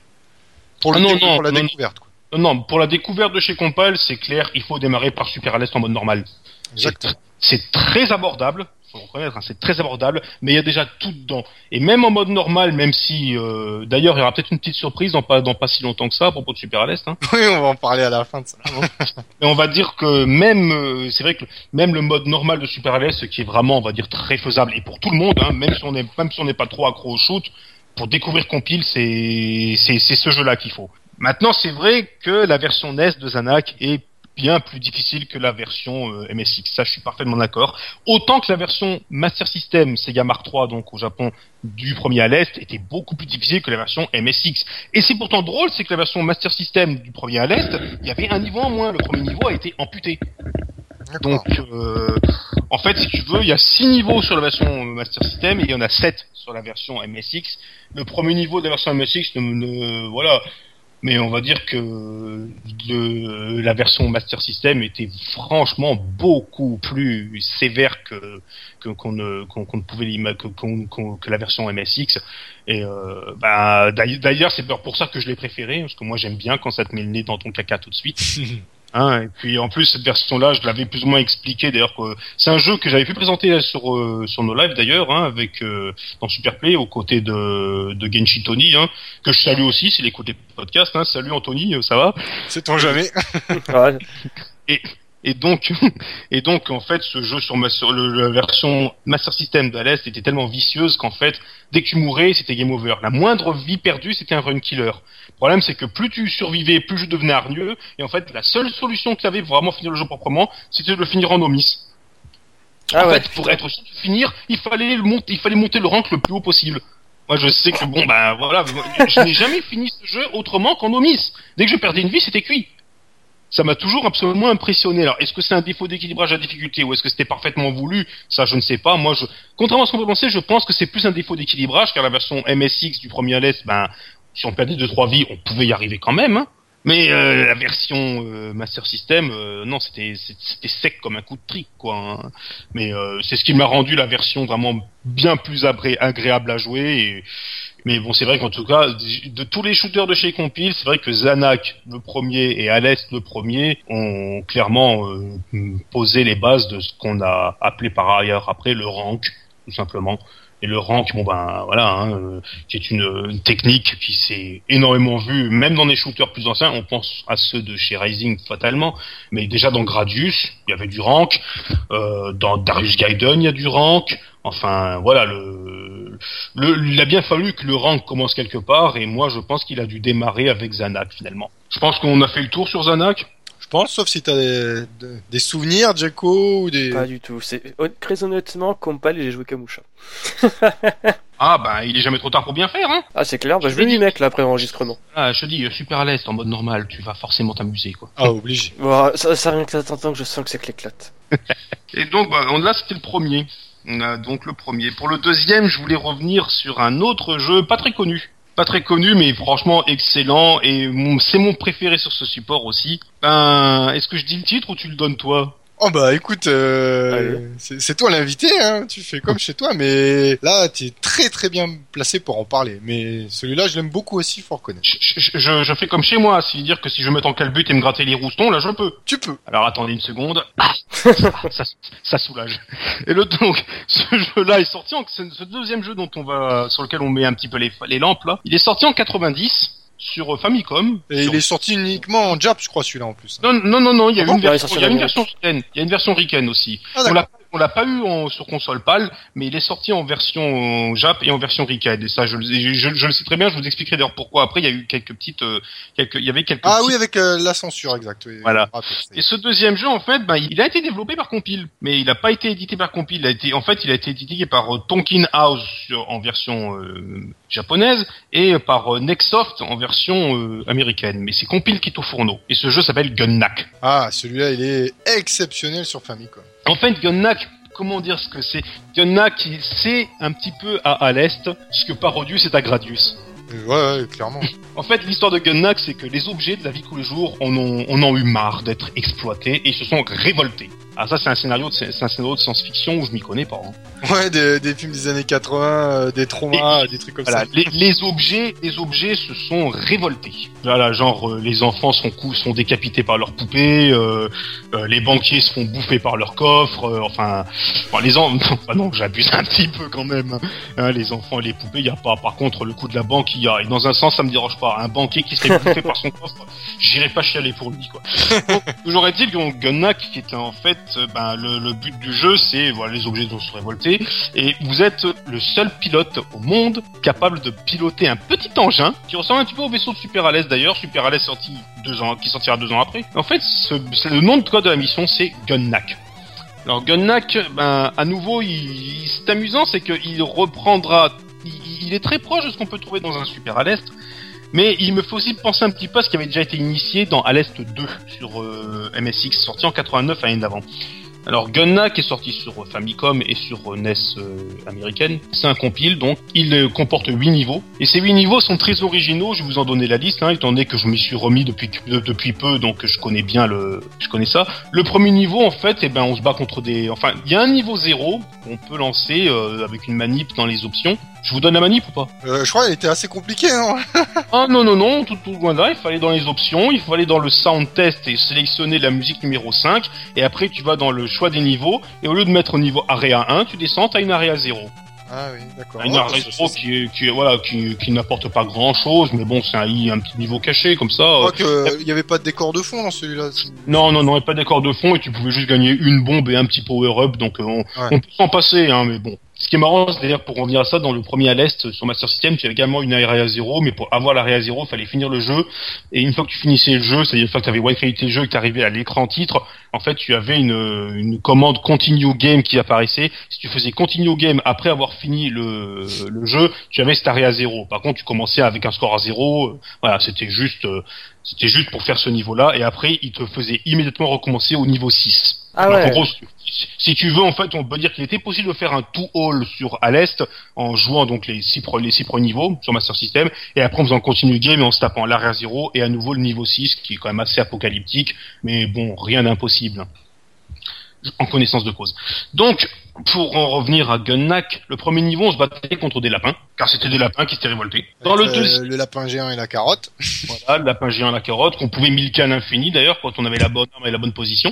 Ensuite, le niveau 2, c'est dans une forêt où on se bat en version japonaise contre des cigarettes, des allumettes, voilà, des clopes, des paquets de clopes, des boîtes d'allumettes qui se vident à vous. Fumer, c'est mauvais pour la santé. Hein. Euh. La preuve en Amérique, ça a été censuré, non? Et effectivement, la version japonaise, la version américaine, ils ont remplacé ça par des robots. Donc ça Mhm. par des robots qui avaient quand même l'air un petit peu joufflus. Hein, si on disait, des- on aurait presque dit des robots joués. Donc ça ne, ça ne, ça ne jurait pas avec la thématique du jeu. Mais bon, Ouais. quand même, il y a vu, il y a vu, ça avait été censuré. Voilà, ça a été censuré. Pourtant, bon, un jeu où on, où on, où on dégomme des paquets de clopes, des cigarettes, des allumettes, tout ça, bon, on va dire que c'était une bonne façon aussi pour faire comprendre que le tabac c'était mauvais pour la santé, quoi. Hein. Mais bon, après, en Amérique, c'est un petit peu. c'est- c'est peut-être Gunnak qui, qui, qui m'a fait arrêter, on va savoir. Donc ça c'était le niveau 2 qui euh, voilà qui, qui se battait dans ça se passait dans un joli petit terrain de verdure euh, voilà. Le niveau 3 c'était une classique bataille navale mais quand je dis classique pas tant que ça car certains ennemis étaient assez amusants hein, notamment le mid-boss qui était une sirène on cassait la gueule à Ariel la petite sirène c'était amusant. Le, le niveau 3 qui est un qui est un, en fait qui est un poulpe que je m'amuse à milquer qu'on peut vraiment milquer assez facilement aussi c'est toujours bon pour le score. Le niveau 4 en fait on se balade dans une forêt où on est attaqué par des rouleaux de PQ qui se déroulent par des euh, je sais pas comment attends comme je ne sais par euh, des espèces par, par des arbres qui te lancent des glands à la figure. Euh, il y a aussi des ennemis je sais pas comment on appelle ça tu sais ces espèces de ces espèces de chaussures des, les, les, les chaussures avec des grosses semelles de bois là. Je sais plus comment ça s'appelle. Je sais que ça a un nom. Ah, Les chanteuses. Non, c'est pas ça. non, non, non, non, non, non, non, non. Crois-moi, non, non, crois-moi les chanteuses, je connais, c'est pas ça. Non, non, non, mais je dis ça en plaisantant, justement. Ah non, mais tu, tu crois pas si bien dire, hein, je suis un adepte de la charentaise, moi. Hein. Les belles charentaises à carreaux écossais, avec, euh, avec- sur, mon, sur mon rocking chair, avec ma robe de chambre et tout ça, en plein hiver, t'as bien chaud. Ça fait très vieux, ça fait, ça fait très vieux schnock dans l'âme, mais je suis un vieux schnock. Donc, euh, je sais plus comment ça s'appelle. C'est, tu sais, comme des espèces, je sais, comme des espèces de, bah, c'est comme des espèces de de de, de tongs avec des des, des des des semelles de bois là, comme dans Ranma ennemi, euh, comme les chaussures de Goro Diamond dans King of Fighters, voilà. Ouais, je, je vois, Pour ouais. ceux qui connaissent, faut pas qui vous attend. Enfin bref, le truc complètement barré avec un boss qui est un. Le boss en fait c'est un c'est un arbre, un arbre vivant qui vous charge. C'est plutôt bien fichu. Le et je trouve ça toujours le stage 5 en fait, ben je vais reprendre ce qu'avait dit deux qui avait testé le, jeu à l'époque. Il avait dit qu'on attaquait une banque. Enfin non, c'est la banque qui vous attaque. On surveille une banque, on a les corps qui se vident sur vous, des rouleaux de pièces qui vous foncent dessus. Euh, voilà, un boss d'ailleurs particulièrement pénible avec une espèce de statue en or qui arrivait à faire sortir des pièces du sol qui vous envoyaient. Bref, un truc complètement tordu mais très agréable à jouer. Le stage 6 c'était à nouveau une forêt, un point moins original j'avais trouvé. Le stage 7, ben, on se battait carrément dans, dans, on se battait au soleil, on se battait dans les flammes solaires. Le boss c'était la lune, fallait carrément flinguer la lune, qui était pas contente qu'on la réveille de son sommeil. Et après, ben, quoi. oui.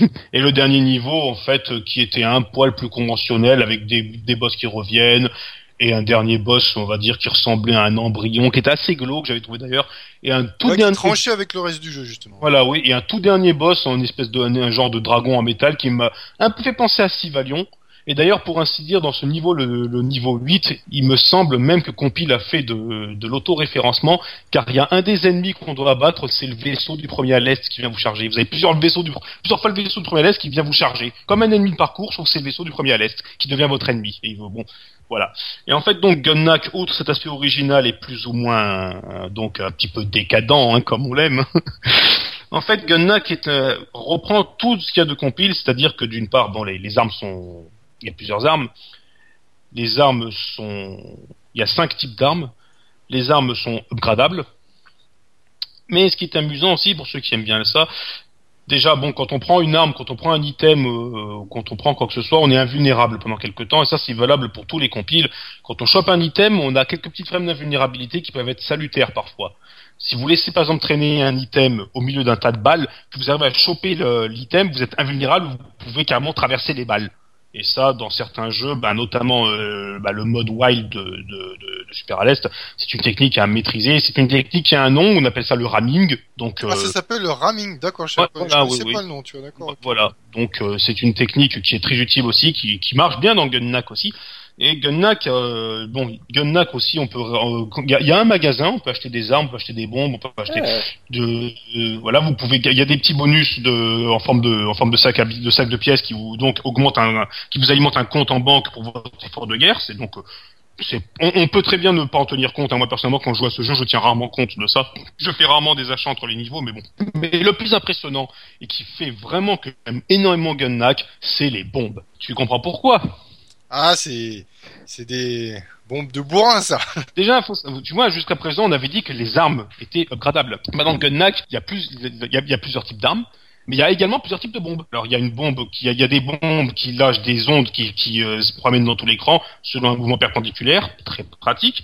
Il y a une bombe en fait, c'est une genre de, une genre de méga bombe qui, euh, qui disparaît de l'écran et ensuite qui, qui remplit l'écran pratiquement de, de, de- d'espèces de petits tirs bleus qui forment une, comme une douche sur le vaisseau, mais qui protègent bien. Il y a une bombe en fait, c'est une espèce de barrière latérale qui balaye l'écran de droite à gauche et de gauche à droite, c'est très pratique aussi. Et il y a une bombe qui crée un petit aura, une petite aura de production, un petit peu qui a chier. Et ça, ça dépend de l'arme en cours que vous possédez. Bah, ça dépend également surtout de la comment dirais-je, de la puissance que vous accorderez à vos bombes. Car dans Gunnag, les bombes sont elles-mêmes upgradables. Oh putain. C'est vrai. Sur quatre niveaux. Donc je peux vous garantir que les, les, les, les bombes T, c'est-à-dire la bombe euh, Thunder, celle qui fait l'éclair dans tout l'écran, ou la bombe W euh, qui donc fait cette espèce de pluie à l'écran, quand elles sont au niveau 4, je peux vous garantir que franchement là, euh, bien placées, euh, eh ben je dirais, euh, elles arrachent leur maman. Maintenant, il faut quand même savoir aussi que ces bombes sont décomptées, on peut en stocker 20. On peut stocker 20 bombes. Franchement, c'est génial. Pour l'amateur de smart bomb, c'est grandiose.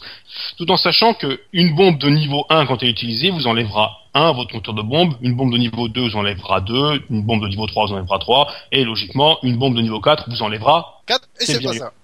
c'est- bien, il y en a un qui suit. donc, donc, tout- et en fait, ces, ces bombes-là, on peut dire oui, mais 20 bombes, ça va rendre le jeu tellement facile, tout ça. Ben, finalement, pas tant que ça, car quand même, Gunnak, même si c'est un jeu qui est très amusant, qui a été fait sous un un peu déconne, je trouve quand même qu'il a sa petite difficulté. Ah ouais, ouais, c'est clair, je suis bien d'accord. Mais C'est pas, c'est très abord, c'est c'est faisable, hein, oui, quand même. quand même. Mais on va dire que par rap- moi je le trouve plus difficile que Super à l'Est, je le trouve plus difficile que Zanak Neo, euh, je le trouve même presque plus difficile qu'à l'Est 2, hein, euh, Gunnak. Ah ouais, carrément. C'est quand on n'est pas bien armé et qu'on et qu'on qu'on qu'on enchaîne les pertes de vie, Gunnak dès le niveau 3, il peut se montrer assez impitoyable, même s'il n'y a pas de rank. Là, et je trouve qu'il a sa petite difficulté et c'est pour ça justement que finalement, ben, autant on gère son tir comme dans tous les compiles, mais autant là, il faut à la fois gérer et le tir et les bombes, car il y a certains passages, à mon avis, ils ont été conçus pour être passés à la bombe avec tel ou tel type de bombe, parce que certains passages, franchement, sont quand même assez. euh, je sais qu'avec un déjà, faut aussi prendre une chose, quand on tire une bombe, votre tir euh, normal est momentanément réduit à réduit à sa plus à sa plus petite expression.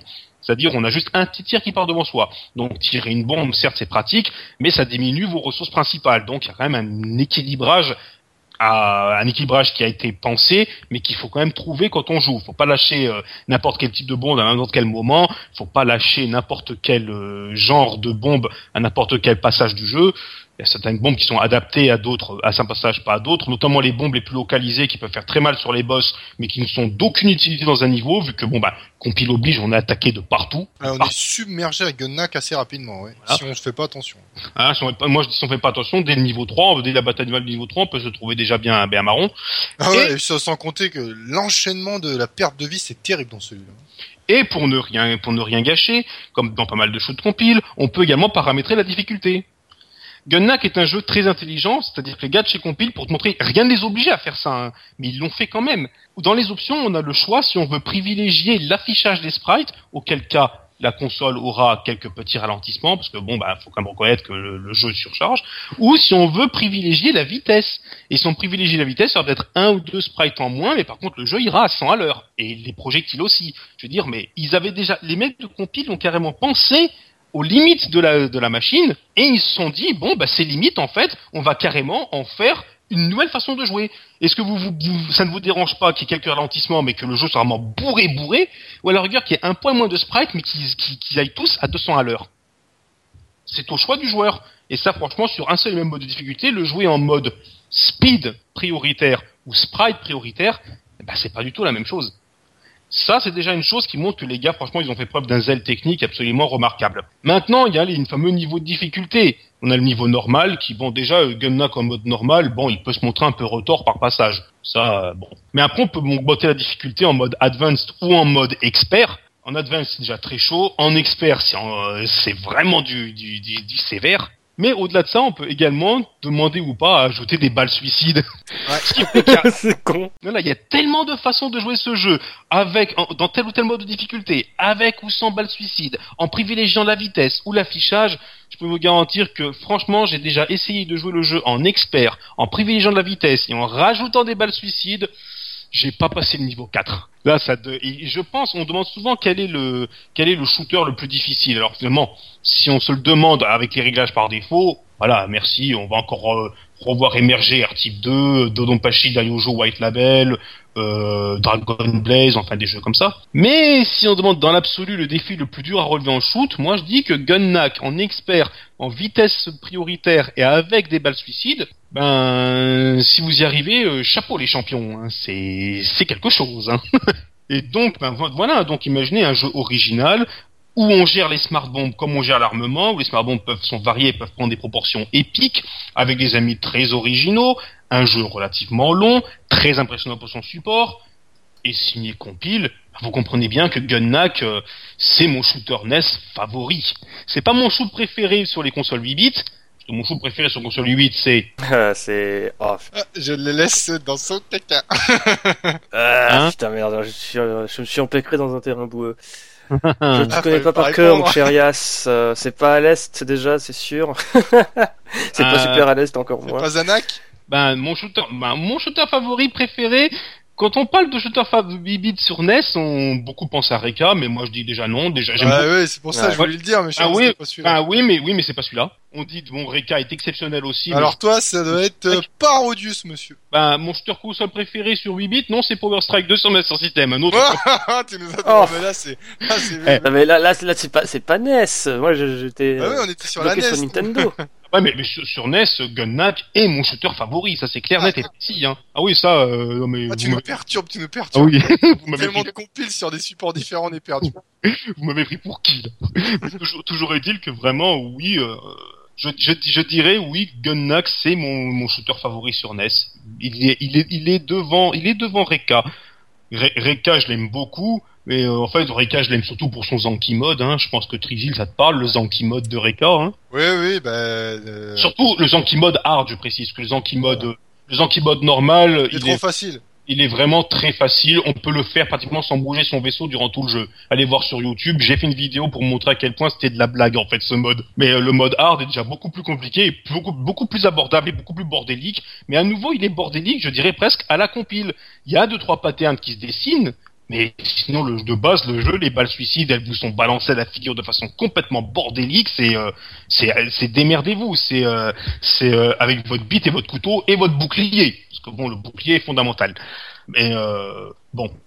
Et Gunnak, donc, pour moi, est clairement, on va dire, le, le meilleur, c'est le meilleur shooter NES.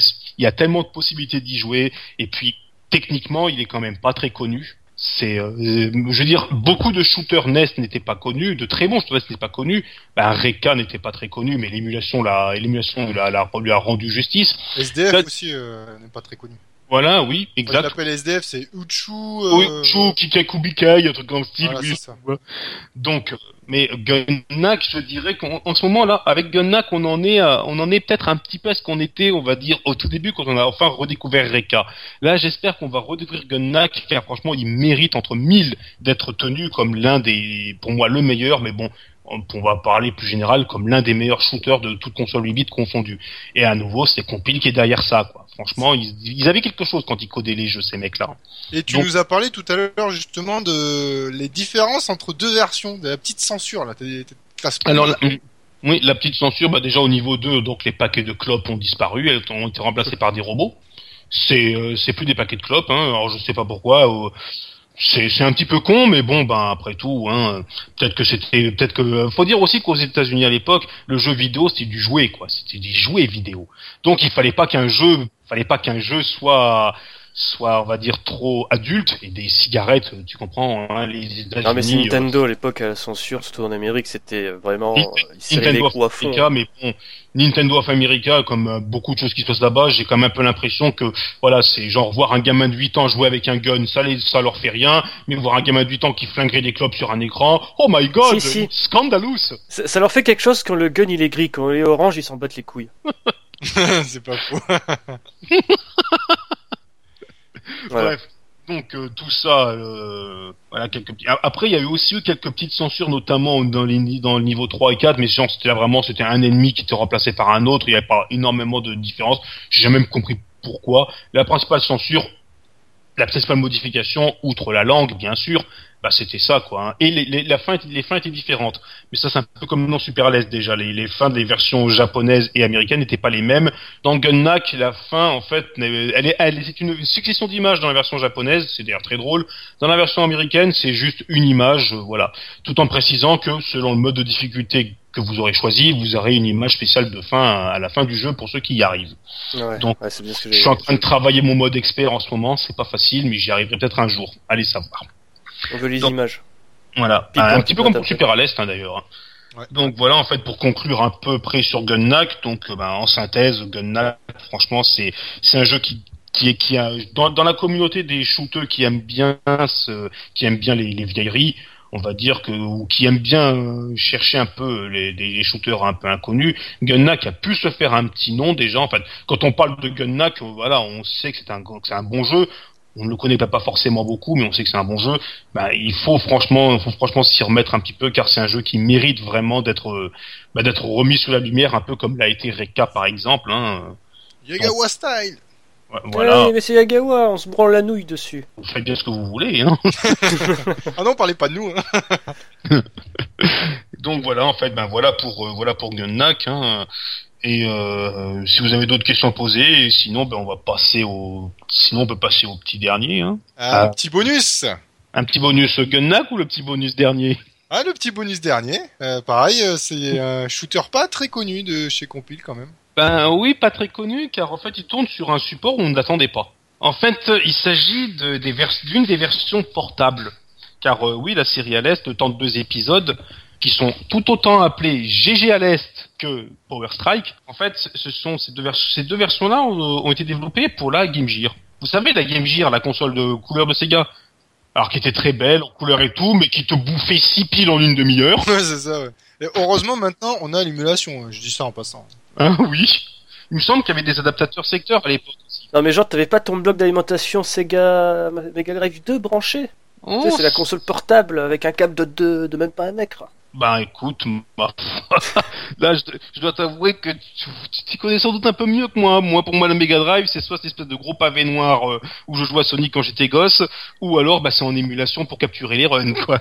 Donc pour en venir à, la- à cette histoire, donc en fait le jeu, le dernier jeu en fait, ce sera le deuxième volet de à l'est sorti sur Game Gear euh, que je vais appeler GG à l'est 2, Game Gear à l'est 2 tout simplement. Alors GG à l'est 2, Déjà, il y a quelque chose que j'aime énormément dans ce jeu, c'est que c'est un des rares shoots de compile qui a une smart bomb.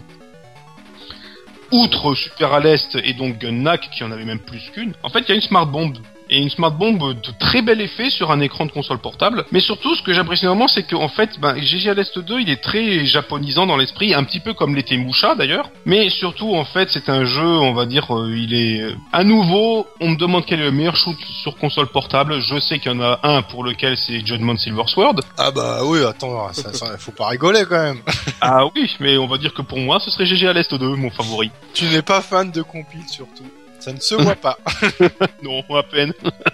Mais on va dire que même, même au-delà du fanboyisme tout caché ça, faut reconnaître que tous ces jeux-là, ils ont tous un point commun, c'est qu'ils dépassent les capacités de des. En fait, ils ont ils ont l'air, ils ont pas l'air de tourner sur la machine sur laquelle ils tournent tellement ils tellement techniquement ils sont aboutis. Ah ouais, ouais, clairement, hein, surtout celui-là sur, Ga- sur Game Gear, c'est impressionnant. Et c'est le cas donc de ce jeu-là. Visuellement, les sprites sont tous magnifiques. Les sprites sont vraiment de belle taille, ils sont très nets, ça bave pas, c'est fluide, et même dans les modes de difficulté les plus extrêmes qui euh, lésinent pas sur les balles suicides.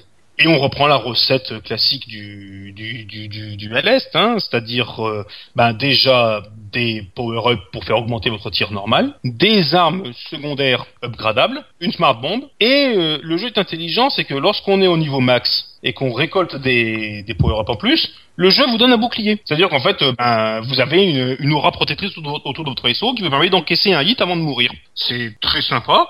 Ah, et c'est pas très courant chez les compiles, ça. hein. Ça, euh, non, on va dire que, ben, hormis, euh, hormis euh, donc Super à l'Est, dans lequel on pouvait se faire toucher euh, si on était à un niveau de Ouais, mais de, de- voilà. et Moucha à l'est dans lequel en fait si ce sont les les les satellites qui prennent un coup c'est eux c'est eux qui diminuent vous avez une réserve de satellites. Évidemment si c'est le si c'était le méca euh, lui-même qui prenait un coup bah il explosait. Mais euh, c'est vrai que on avait donc une protection dans celui-ci et même si c'est un jeu où on va dire où techniquement on n'est pas assailli par des grappes de sprites monstrueuses comme dans Super à l'Est ou comme euh, Oh, dans les difficultés Ouais. supérieures, on prend cher quand même. bah, dans les difficultés supérieures on prend cher mais c'est surtout une question de c'est pas une grande question de nombre c'est une question de vitesse Ouais, exact. le jeu est très rapide en niveau maximal, mais là où c'était totalement voulu, c'est que la vitesse de votre joie, de votre vaisseau est tout à fait paramétrable dans les options aussi. Et c'est pour ça que moi, mon grand, mon grand plaisir à ce jeu-là, bon après l'avoir appris bien sûr, c'est carrément de me le mettre en niveau mania, c'est-à-dire le niveau maximal, et de mettre la vitesse de déplacement du vaisseau au niveau 8, c'est-à-dire niveau maximal, et de me torcher tout ça en une vie. Et je vous assure que j'adore ce genre de challenge.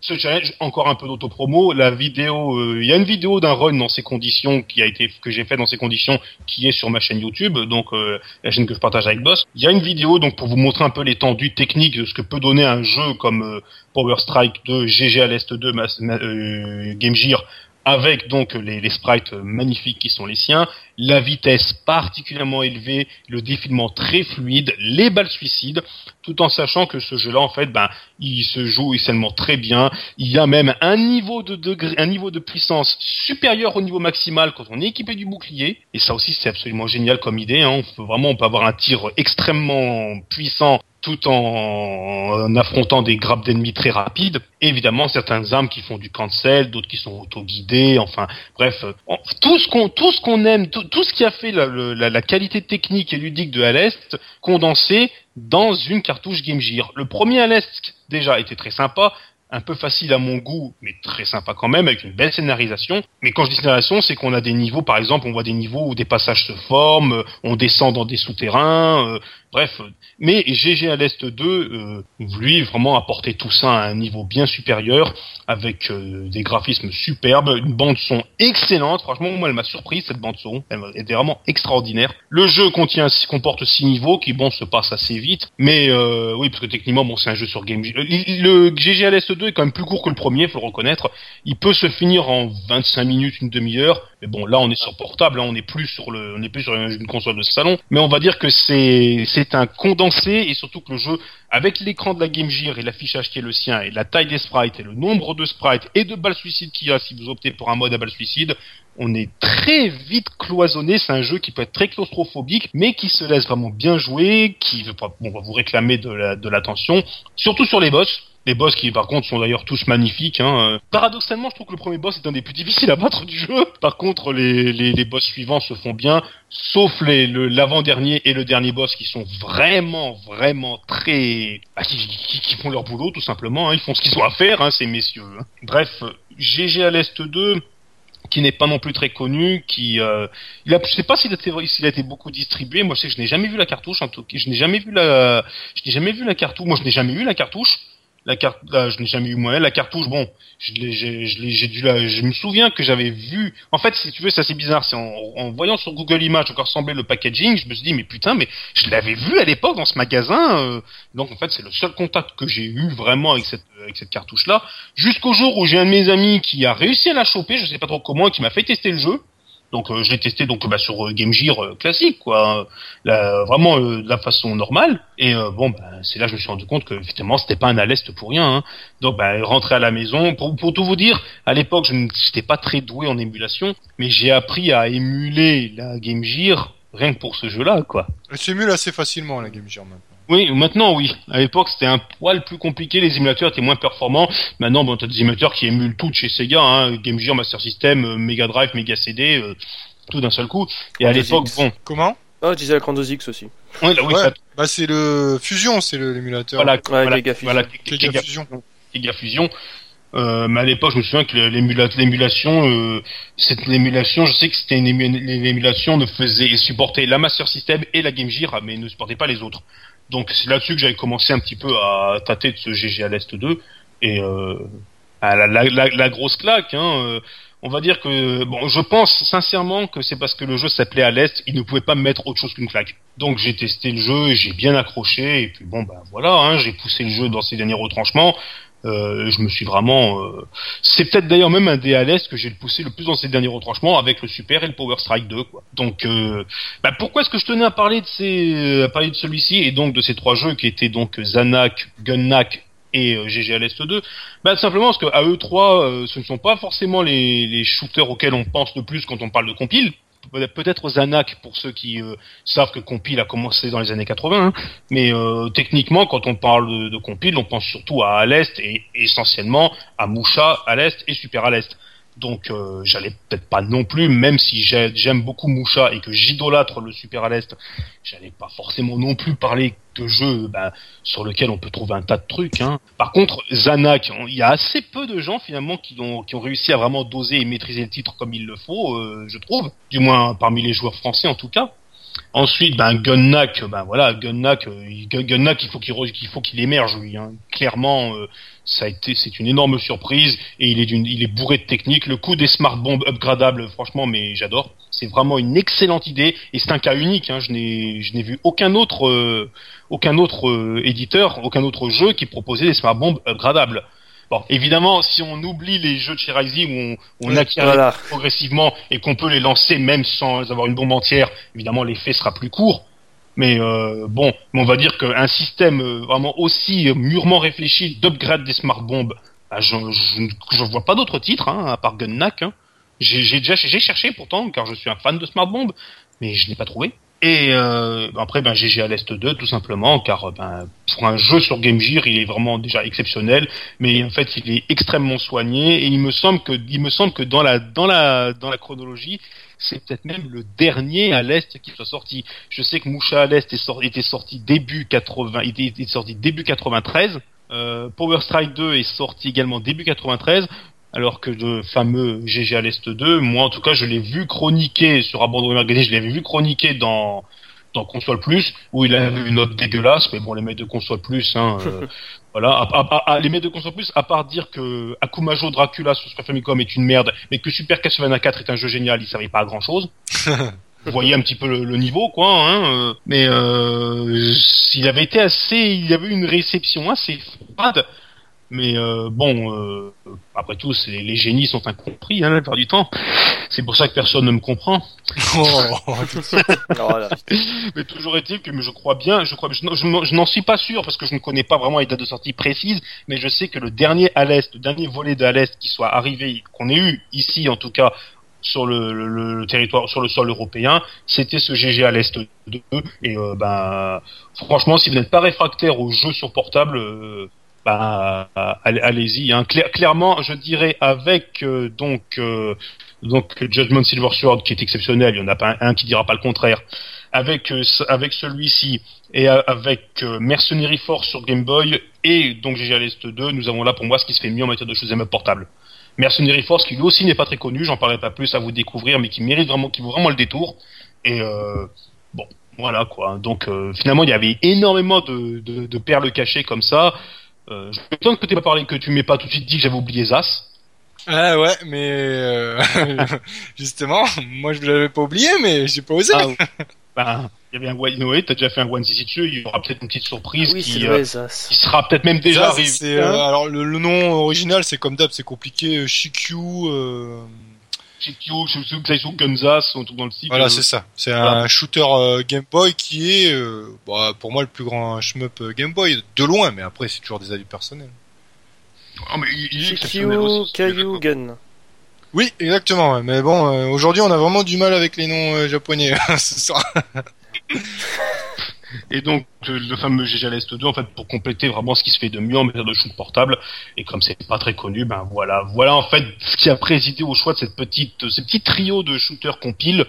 Bon, mais j'espère qu'on, j'espère qu'on a, j'espère que j'ai su rester objectif et que je me suis pas trop répandu en, en louange de fanboy. Mais bon, techniquement, si on, on va faire une synthèse globale, tous ces jeux-là, c'est-à-dire les jeux de compile, on va dire depuis, au moins depuis Zanak, étaient tous des jeux, mais techniquement très en avance sur leur temps, et en tout cas, qui étaient clairement, qui représentaient vraiment la limite technique des supports sur lesquels ils tournaient. Ça, euh, les gars de chez Compile, en fait, euh, euh, je sais qu'ils avaient des petites magouilles pour alléger la tâche des calculateurs, des processeurs centraux, des, supports, qu'ils arrivaient à intégrer eux-mêmes leur schéma de piste pour créer un jeu qui, en fait, s'auto-gérait en partie. Donc euh, on, on est vraiment des, des jeux qui ont tous été absolument bluffants pour leur support et qui finalement, ben, en fait, ont tous en commun de demander aux joueurs beaucoup d'endurance, beaucoup d'attention, beaucoup de précision dans la gestion des, des, des tirs, de leur upgrade et pour Gunnak en question des bombes. Bref, euh, on a vrai et, et avec des vies en plus, des, des, un scoring système assez qui évolue assez rapidement. Enfin, bref, voilà tout, tout un schéma du shoot euh, ben en fait, aujourd'hui on est sur des shooters, on va dire assez brefs et très condensés, très frénétiques. Euh, à l'époque, c'était des shooters un peu plus longs, mais qui pour moi n'en étaient pas moins frénétiques, et qui avaient des spécificités de gameplay euh, absolument grandioses.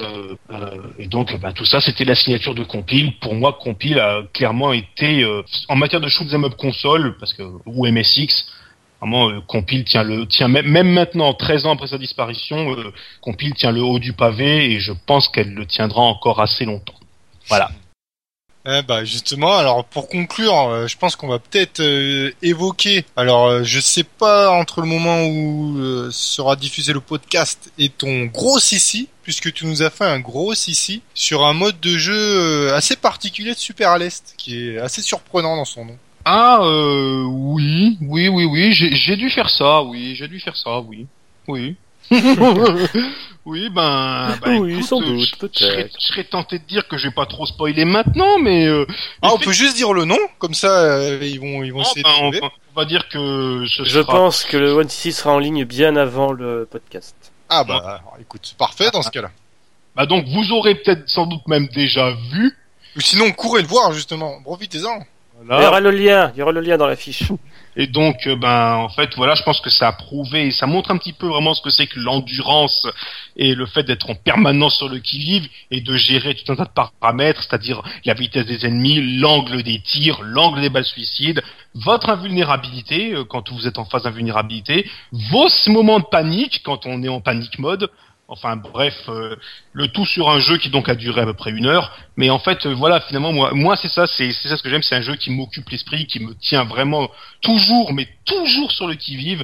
Et ça, clairement, ben, franchement, les shooters de compile sont vraiment euh, impeccables pour ça. hein. Si vraiment vous voulez découvrir cet univers-là, c'est-à-dire des jeux qui sont certes longs, mais en fait qui peuvent se jouer à l'endurance et et on va dire que quand on se met en tête de finir ces jeux-là de façon propre, bah ça, ça revêt un tout nouveau challenge et a fortiori dans les niveaux de difficulté euh, supérieurs. Franchement, euh, bah, que dire hein, Moi, je ne peux que tarir d'éloges hein, au sujet de au sujet de compile. J'ai jamais été déçu d'un seul de leurs jeux. Je, enfin, je parle des jeux, euh, mê- même les jeux que j'ai, les primitifs comme je les appelle, ne m'ont pas déçu dans l'absolu, parce que je m'attendais pas à trouver des. On peut pas demander au, com- au compile de 1983 d'être le compile de 1992. Mais déjà, on, on y sentait qu'il y avait, on sentait qu'il y avait du potentiel, et découvrir des archéologies ludiques comme ça avec du potentiel, c'est toujours agréable. Puis euh, voilà, hein, euh, certains m'ont moins plu que d'autres, évidemment. Hein. Alice Gaiden m'a moyennement botté, il m'a pas déçu parce que je l'ai trouvé sympa, mais sans plus. Euh, Rude Breaker m'a étonné par sa courteur, oui, courteur, ça se dit. Euh, mais sinon, techniquement, oui, franchement, ben, de toute façon, on m'a souvent demandé quel était mon podium en matière de shoot. Mais moi, mes trois éditeurs favoris de shoot, c'est Compile, Psycho et Irem. Ça, c'est, j'ai mon, j'ai mes, j'ai mes, mes- j'ai, mon trio de tête. Pour ce qui est de, super, de, de, Compile, ça, leur meilleur pour moi reste Super à l'Est. Pour ce qui est de Psycho, ben, leur meilleur restera Dragon Blaze. Et pour ce qui est de Irem, bah, le meilleur, bah, classique, restera R-Type. Mais ces trois jeux-là sont clairement bah, parmi, euh, bah, parmi les trois jeux qui me définissent le mieux en matière de shoot. Donc, euh, Ah, donc voilà, trois jeux que je vous recommande. Mais en fait, tout, tout ce qu'on fait, tout ce qu'a fait euh, Compile, tout ce qu'a fait Irem, tout ce qu'a fait Psycho, je peux que vous recommander de les découvrir. Surtout que voilà, Compile, c'est beaucoup d'endurance. Irem, c'est beaucoup de mémoire. Et Psycho, c'est beaucoup de gestion et de et de euh, et de et de et, comment dirais-je échafauder une véritable ligne de combat pour rendre l'impossible, l'apparemment impossible, tout à fait faisable. Bref, ce sont trois approches très distinctes du shoot, mais qui sont toutes les trois grisantes quand on y arrive, et même je dirais quand on les apprend, car euh, quand on est lancé dans un dans un Irem ou dans un Psycho, le feeling est pas le même, mais on sent qu'on va accomplir quelque chose de grand, quoi. Ouais, ça tombe bien que t'en parles parce que tu reviendras peut-être justement pour euh, évoquer un jour euh, Psycho. Ah ouais, putain, la Psycho, on en a pas fini. Ah bah non, on n'a pas fini. Tu, tu, nous- tu reviendras comme ça. Tu, ça va, on n'a pas été méchants, tout ça. Non, non, non, non, ça va, ça va, ça va, vous en faites pas, hein. Voilà, donc bah, c'est c'est super, un podcast sur Compile avec Yes qui s'est lâché, donc ça remplir le- la passion, le fanboyisme, c'est super chouette. Ouais, c'était euh, ultra complet, euh, très détaillé, plein d'anecdotes. Euh, merci, merci Yas hein, d'être venu. Ah, mer- franchement, mer- c'était mer- passionnant. Quoi. Merci à, merci à vous de m'avoir accueilli, hein, et puis, ben, écoutez, si, si ma voix ne vous a pas trop saoulé et qu'il y a moyen pour la suite, ben, voilà, si je suis encore en vie, on pourrait le faire, oui, pas de problème. Euh, bah, dans tout temps, en tout cas, n'hésitez pas à jeter un coup d'œil bah, justement à ta chaîne YouTube, The Boss et Yas Show sur euh, YouTube, on mettra le lien dans la fiche. Euh, te lire aussi sur le serpentacrogamer.org, nos copains dont, dont fait partie Uber Winning. Mhm, exact, oui. Un ré- un- franchement, un, un- un des meilleurs rédacteurs que j'ai jamais vu depuis longtemps. hein, euh, Donc euh, Thomas et tous- tous les mecs de LSR d'ailleurs, franchement, je les, je les salue aussi et, et je les remercie de tolérer euh, le gros sac inconstant que je suis, quoi. Euh, en attendant, n'hésitez pas à nous suivre, Schmopémol sur Facebook, Twitter, euh, PodCloud, à nous écouter sur Pod Radio, Neon Noto, sur Badgeek, enfin bref, nous sommes tout partout maintenant. Et n'oubliez pas, vous bombez plutôt que... Crevé Allez, à plus les gens. Ciao. Bye.